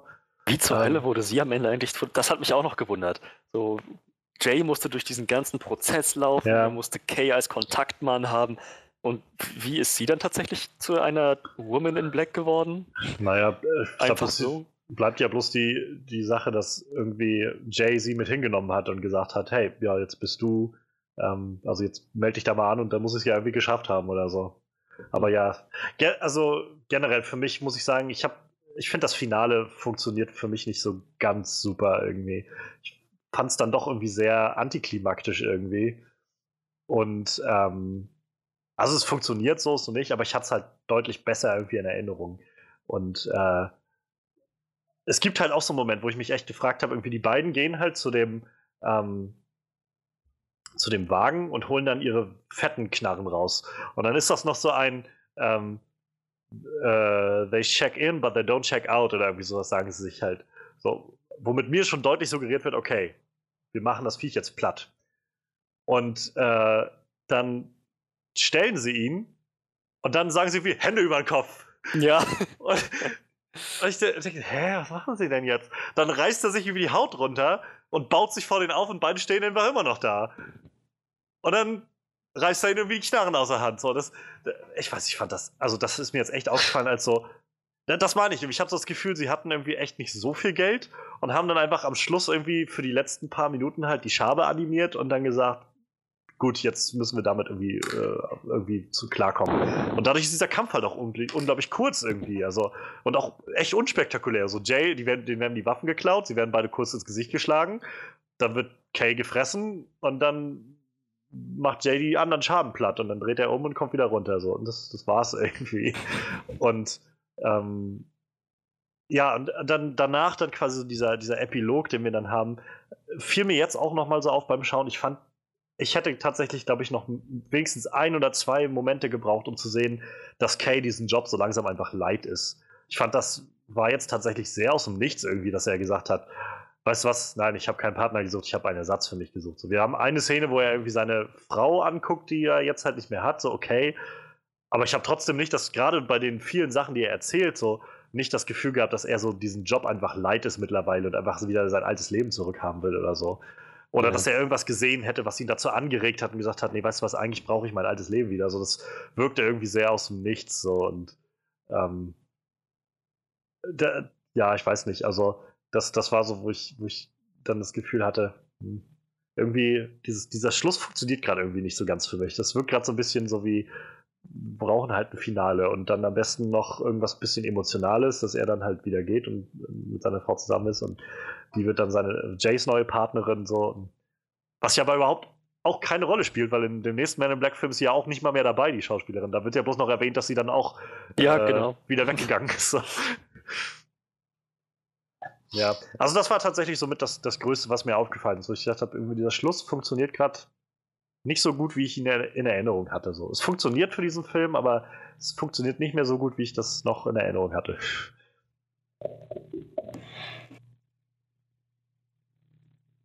Ja, aber ähm, ich, ich, glaube, dann würde ich jetzt auch wieder Manuel die Bühne überlassen. Der hat jetzt genug Zeit gehabt, sich was zu überlegen, oder?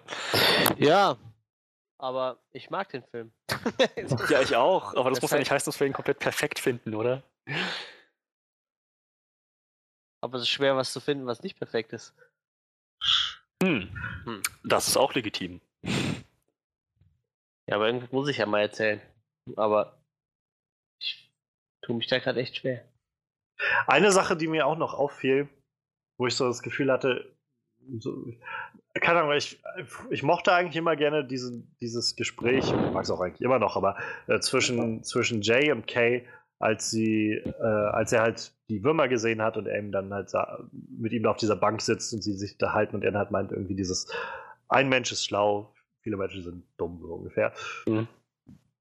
Und irgendwie früher fand ich das immer irgendwie ziemlich so oh, voll philosophisch und so. Und heute habe ich jetzt so gedacht, aber wir glauben nicht mehr daran, dass die, äh, dass die Erde eine Scheibe ist. So, naja.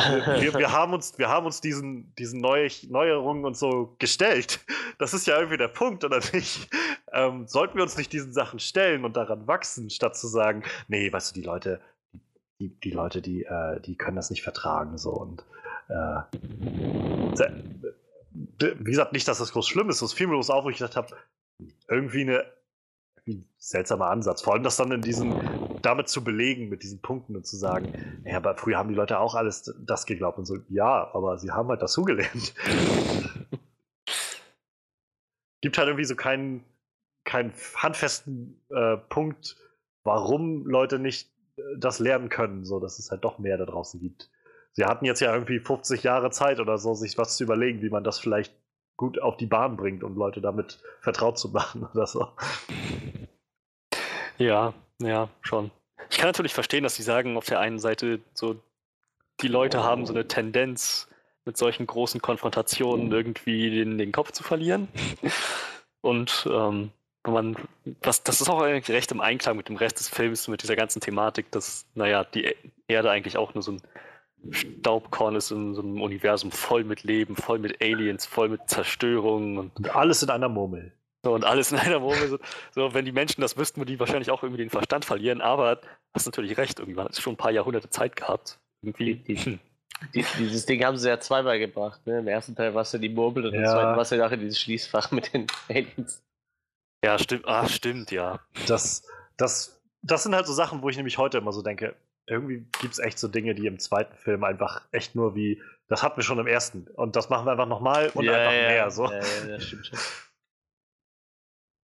Ja, aber äh, das waren so, also ist so zum Beispiel einer dieser kleinen Momente, wo ich jetzt so beim, beim Schauen mal so gedacht habe, irgendwie, hm, irgendwie wirkte das früher immer so, so, so unglaublich weise und tief auf mich. Und jetzt habe ich so das Gefühl, das wirkt einfach nur so, es soll halt clever klingen.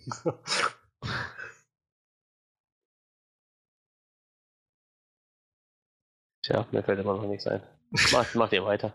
Ja. Ich, ich schlafe schon mal ein Stück. Für Manuel ist das einfach der perfekte Film. Nee, ist ja auch legitim, ich, also. Ja, ich, ich tue mich nur schwer, was zu finden. Aber wie gesagt, ich habe dir gestern gesehen, ich hatte halt immer noch Spaß. Dann tut man sich, glaube ich, noch ein bisschen schwerer. Ich jetzt gestern halt, dachte, ha, irgendwie wäre der langweilig, aber. Ist, ist halt, halt auch unglaublich so quotable, finde ich irgendwie. Also gerade, wie gesagt, ich finde immer noch schön, erscheinen sie, sonst weinen sie. das ist immer irgendwie schön, schönes, schönes Moment, so äh, lässt sich überall in jeder Situation irgendwie gut bringen, habe ich das Gefühl.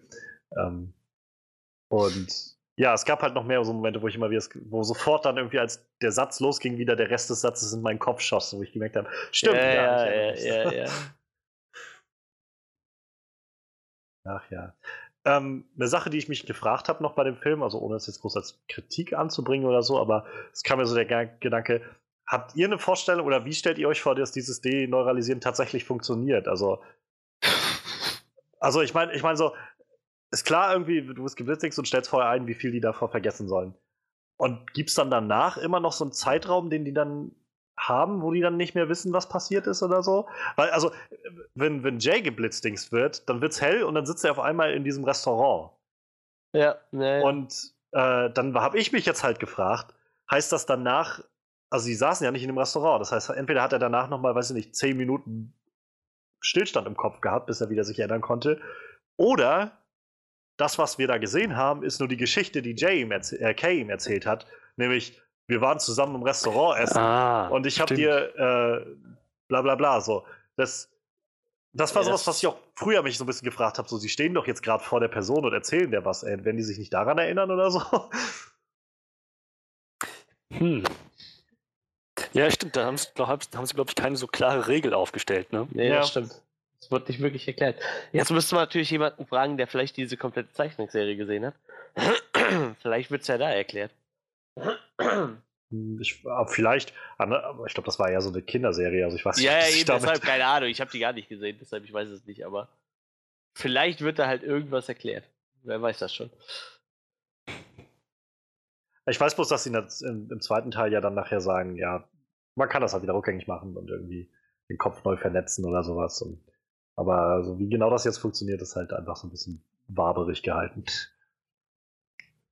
Und auch irgendwie so ein kleiner Dick-Move von den Man in Black, einfach so gewisse Technologien von anderen zu klauen, von anderen Aliens und dann einfach immer selbst zu vermarkten, wenn sie mal gerade Geld brauchen. So.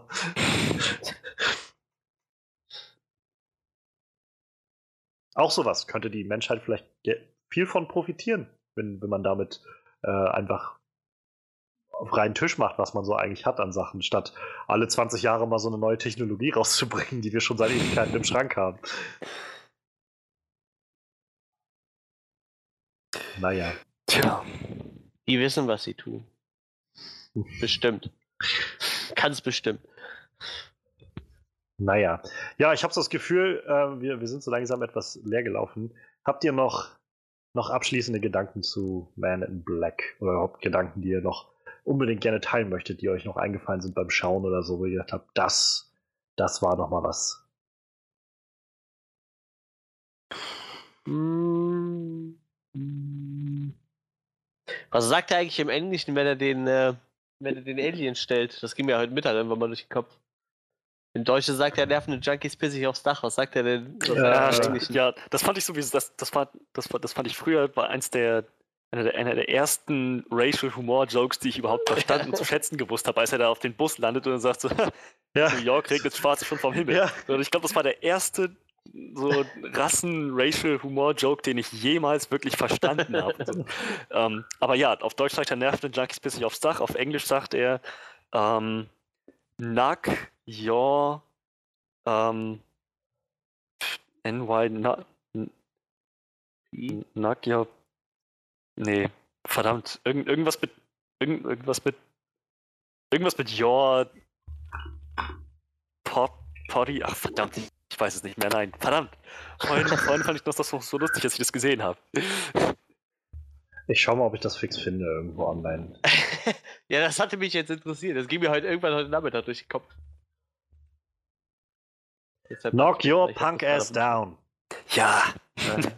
Wobei Knock mit K geschrieben wird, aber das ist okay. Ja. Ich glaube, das war der Witz der Sache, oder? Ja, also ich, ich muss sagen, das war so ein Film, der echt für mich tatsächlich nochmal dazu gewonnen hat, dass ich ihn mal auf Englisch geguckt habe. Also wo ich nicht nur das Gefühl hatte von, ähm, der Film ist halt, also fühlt sich ein bisschen anders an, sondern ich finde, der hat halt nochmal eine andere Qualität, sag ich mal, dazu gewonnen, weil das auf einmal noch doch anders funktioniert als im Deutschen. Also da, da ist doch einiges hm gar nicht nur von der Übersetzung, einfach von der Art und Weise, wie es gesprochen und rübergebracht wird, ist doch einiges verloren gegangen, muss ich sagen. Also in dem Sinne, Manuel, vielleicht äh, gönnst du dir den auch nochmal auf Englisch irgendwann. Ja, ich tue mich da immer ein bisschen schwer mit halt, ne? Ich, wenn ich so, weil den habe ich halt so oft auf Deutsch gesehen, dann ist halt immer schwierig so. Aber im Film geht es vielleicht noch, bei der Serie wäre es halt schlimmer so. Da kann ich es halt gar nicht. Aber gut, ich denke beim Film wird es so funktionieren. Da kann ich mir das dann auch da kriege ich das wahrscheinlich noch hin.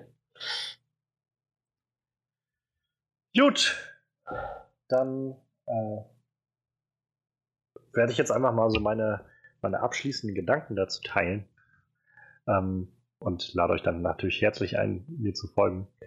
Ähm, Man in Black ist so, wie gesagt, ich habe jetzt gerade nach dem erneuten Schauen nochmal mitgekriegt, was für ein für ein abgedrehter Sci-Fi-Buddy-Cop-Film das eigentlich ist. Das war mir früher nie so hm. wirklich bewusst. So, ich habe jetzt nochmal noch mal so ein bisschen andere, anderen Kontext für das Ganze gefunden. Und äh, ich finde gerade das hält es halt eigentlich sehr, sehr frisch, so, also auch heute noch sehr frisch. Ähm, in, mit diesen Charakteren super gut miteinander funktionieren. Ähm, ja, schade, dass der letzte Akt, so das Finale, für mich da nicht mehr ganz so gut funktioniert hat. Das war dann irgendwie so, wo ich gedacht habe, hm, also es geht so, aber irgendwie macht es gerade auch so ein bisschen überstürzenden Eindruck. Wir mussten halt irgendwie ein Finale fertig kriegen. So, also für mich ist so tatsächlich Also ich würde, ich würde, glaube ich, meine Black schon auch als Klassiker bezeichnen. Ja. Ähm, auf jeden Fall der 90er, so ist, glaube ich, mit einer der, der klassischen 90er-Filme, würde ich sagen. Ähm, Gerade auch durch Will Smith, der damit so seinen, seinen Höhenflug fortgesetzt hat. Ähm, bloß halt, wie gesagt, das, der Schluss hat für mich nicht so ganz der Zeit standgehalten. Ähm, nichtsdestotrotz ein sehr unterhaltsamer Film, den man, den man mal wieder schauen sollte. Also guckt ihn euch mal wieder an, wenn ihr ihn lange nicht mehr gesehen habt. Und äh, ja, achtet mal auf Vincent D'Onofrio. ja, Gerade die äh, Leute unseren Zuhörern, die Daredevil gucken, so, die sollten sich das echt mal angucken. Ich habe es auch erst eben gemerkt, mir ist es gestern auch nicht aufgefallen. Eben habe ich zufällig den Namen gelesen. Er ist halt auch echt noch jung da, ne? Also, oder ja. verhältnismäßig jung, wenn man jetzt heute guckt. Gerade weil er auch keine fette Glatze hat oder, naja, so, so stattlich gebaut ist, sag ich mal. Ja, Will Smith hat auch erst 29. Das ist schon verrückt. Dreharbeiten wahrscheinlich erst 28. Oh, so lang ist das alles her. Wir sind so alt. Was? Nein, ich krieg nur ein paar graue Haare, so alt bin ich gar nicht. ja, ähm, ja, für mich bei dem Black 1 auf jeden Fall ein Klassiker. Äh, aber wie gesagt, ich glaube, der zählt auch allgemein als Klassiker. Ähm, heute wie damals sehr viel Spaß gehabt. Gestern beim Gucken habe ich mir auch echt gedacht, warum habe ich den so lange nicht mehr gesehen. Deshalb folgt Johannes seinem Rat, guckt euch den gerne nochmal an, wenn er lange nicht mehr gesehen hat. Ich habe es nicht bereut, mir den nochmal anzugucken. Ähm, ich weiß nicht, ich kann an dem Film eigentlich auch nicht mehr was aussetzen. So. Da hängen halt auch so viele schöne Erinnerungen dran. Ich mag den Film echt sehr gerne. Wie gesagt, und äh, wer gerade die letzten paar Will Smith-Filme gesehen hat und sich so sagte, so. Vielleicht haben wir auch ein paar jüngere Zuhörer, die Will Smith einfach aus den alten Rollen erst gar nicht kennen. So, gibt dem Kerl mal eine Chance, der ist eigentlich echt ein verdammt guter Schauspieler. ja, ist doch wahr. Das klingt so, das klingt so, so Will Smith irgendwie ständig äh, von, von außen immer einen auf den Deckel bekommt von allen Leuten und ihn niemand mehr leiden kann. So ungefähr. Gib dem Mann doch mal eine Chance, Mann. Denk doch mal dran, was der früher alles gemacht hat. So. Ja, für mich ist das echt so. Also, wie gesagt, wenn, wenn du dir mal anguckst, was er so in letzter Zeit gemacht hat, ich fand ihn halt in Suicide Squad das erste Mal seit langem wieder gut. Aber ich glaube, davor habe ich auch das letzte Mal After Earth gesehen. Da hatte ich ihn eigentlich schon aufgegeben, so, weil der Film halt echt furchtbar war. Aber wie gesagt, meine Black wahrscheinlich vielleicht mein Lieblingsfilm von ihm. Ne, I'm Legend ist eigentlich mein Lieblingsfilm von ihm. Da fand ich ihn auch noch besser, aber Man in Black ist echt großartig. In Kombination mit Tommy Lee Jones passt das eigentlich perfekt. Umso trauriger, dass sie das im dritten Teil nicht mehr so fortführen konnten. Leider. Wie gesagt, Tommy Lee Jones ist ja auch nicht mehr der Jüngste. Aber ich mag den Film. Für mich ein definitiver Klassiker. Ja, dann würde ich mich mal eben anschließen wie gesagt, also wir haben es eigentlich schon erwähnt, Man in Black ist ein absoluter Klassiker aus gutem Grund. Und der Humor stimmt, der Ton stimmt, die Charaktere sind interessant. Das ist alles sehr schön ineinander verwoben. Es ist ein schönes, sehr schönes Gesamtpaket mit einer, einer guten Story, einer schönen Thematik irgendwie. Die Charaktere sind manchmal, naja, so ein bisschen, also einige der Charaktere machen nur Sinn als Support, so um den Main-Cast hervorzuheben. Das haben wir auch schon festgestellt. Aber insgesamt ähm, ist das trotzdem alles ein interessantes Gefüge von Charakteren. Und ja, es hat, also wie gesagt, der, der Humor ist irgendwie so das, das größte Ass, was der, der Film ausspielen kann. Dazu noch interessante Action und die Prämisse gut exekutiert. So, ja, zu Recht ein Klassiker. Und ich hatte wenig zu bemängeln. Also ich denke, aber schon etwas. Ich denke, ich bin ja, bei 8,5 von 10. Ach, sowas habe ich gar nicht gesagt. Ja, das hast du sowas ich gesagt. Ich habe, glaube ich, auch gerade keine, keine Ziffer hintergehangen. Aber ah, das, ist, das soll der Sache jetzt ja keinen Abriss tun. Ähm, wir können uns vielleicht mal prinzipiell darauf einigen.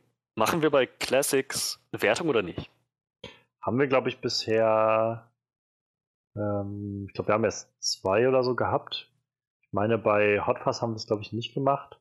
Ich glaube, bei, bei Dings haben wir es, glaube ich, gemacht, ne? Bei äh, Catch Me If You Can. Ähm, ich glaube, das müssen wir nochmal noch mal näher überdenken. Schreibt in die Kommentare, wollt ihr da eine Bewertung oder nicht? Ja, genau. Also, wenn, das wenn, das äh, wäre die Möglichkeit für euch, in den Kommentaren aktiv zu werden, ja. ja. Mit, mit äh, Spracherecht. Wir wollen transparent sein. Also insofern äh, lasst uns gerne gerne hören, was ihr meint. Äh, ja, so oder so, ich denke, zur nächsten Classic Review werden wir eine Entscheidung getroffen haben. Ja. Mal schauen, wann die ansteht. Ja, äh, ja, das war insoweit erstmal unser On-Screen-Podcast für diese Woche. Ähm, wir müssen mal nächste Woche schauen, was wir da machen. Ähm, denn wir sind wahrscheinlich, ja, wir müssen mal gucken, weil wir, uns wird bestimmt noch irgendwas einfallen, aber wir schauen mal. Ähm, auf jeden Fall rechnet in äh, kommender Zeit noch irgendwann mit einer Daredevil Recap für die dritte Staffel. Ähm, denke, das ist, äh, ist eine Sache, die, also auf die ich mich jedenfalls schon sehr freue, da äh, mit euch drüber reden zu können und äh, hoffentlich dann auch mit euch drüber, also euch Zuhörern äh, interagieren zu können. Ähm, wenn ihr das möchtet, also uns sowohl bei Daredevil später, aber auch jetzt ähm, für unseren heutigen Podcast ähm, uns dabei irgendwie was mitzuteilen oder mit uns in Kontakt zu treten, dann könnt ihr das super gerne tun. Entweder bei Soundcloud, da findet ihr äh, ja unsere Podcasts alle, den im On-Screen Podcast und äh, könnt da immer fleißig kommentieren, wenn euch was einfällt.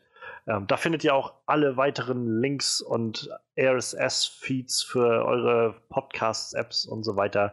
Ähm, auch bei iTunes findet ihr uns. Ähm, auch das, wenn ihr eine Podcast-App benutzt, macht es halt sehr einfach, ähm, das reinzufügen in eure Podcast-App. Ich benutze Podcast Addict und damit macht sich das super, super easy. Ähm, und ja, natürlich stehen die auch immer alle zum Download verfügbar, die, die Folgen, die wir haben.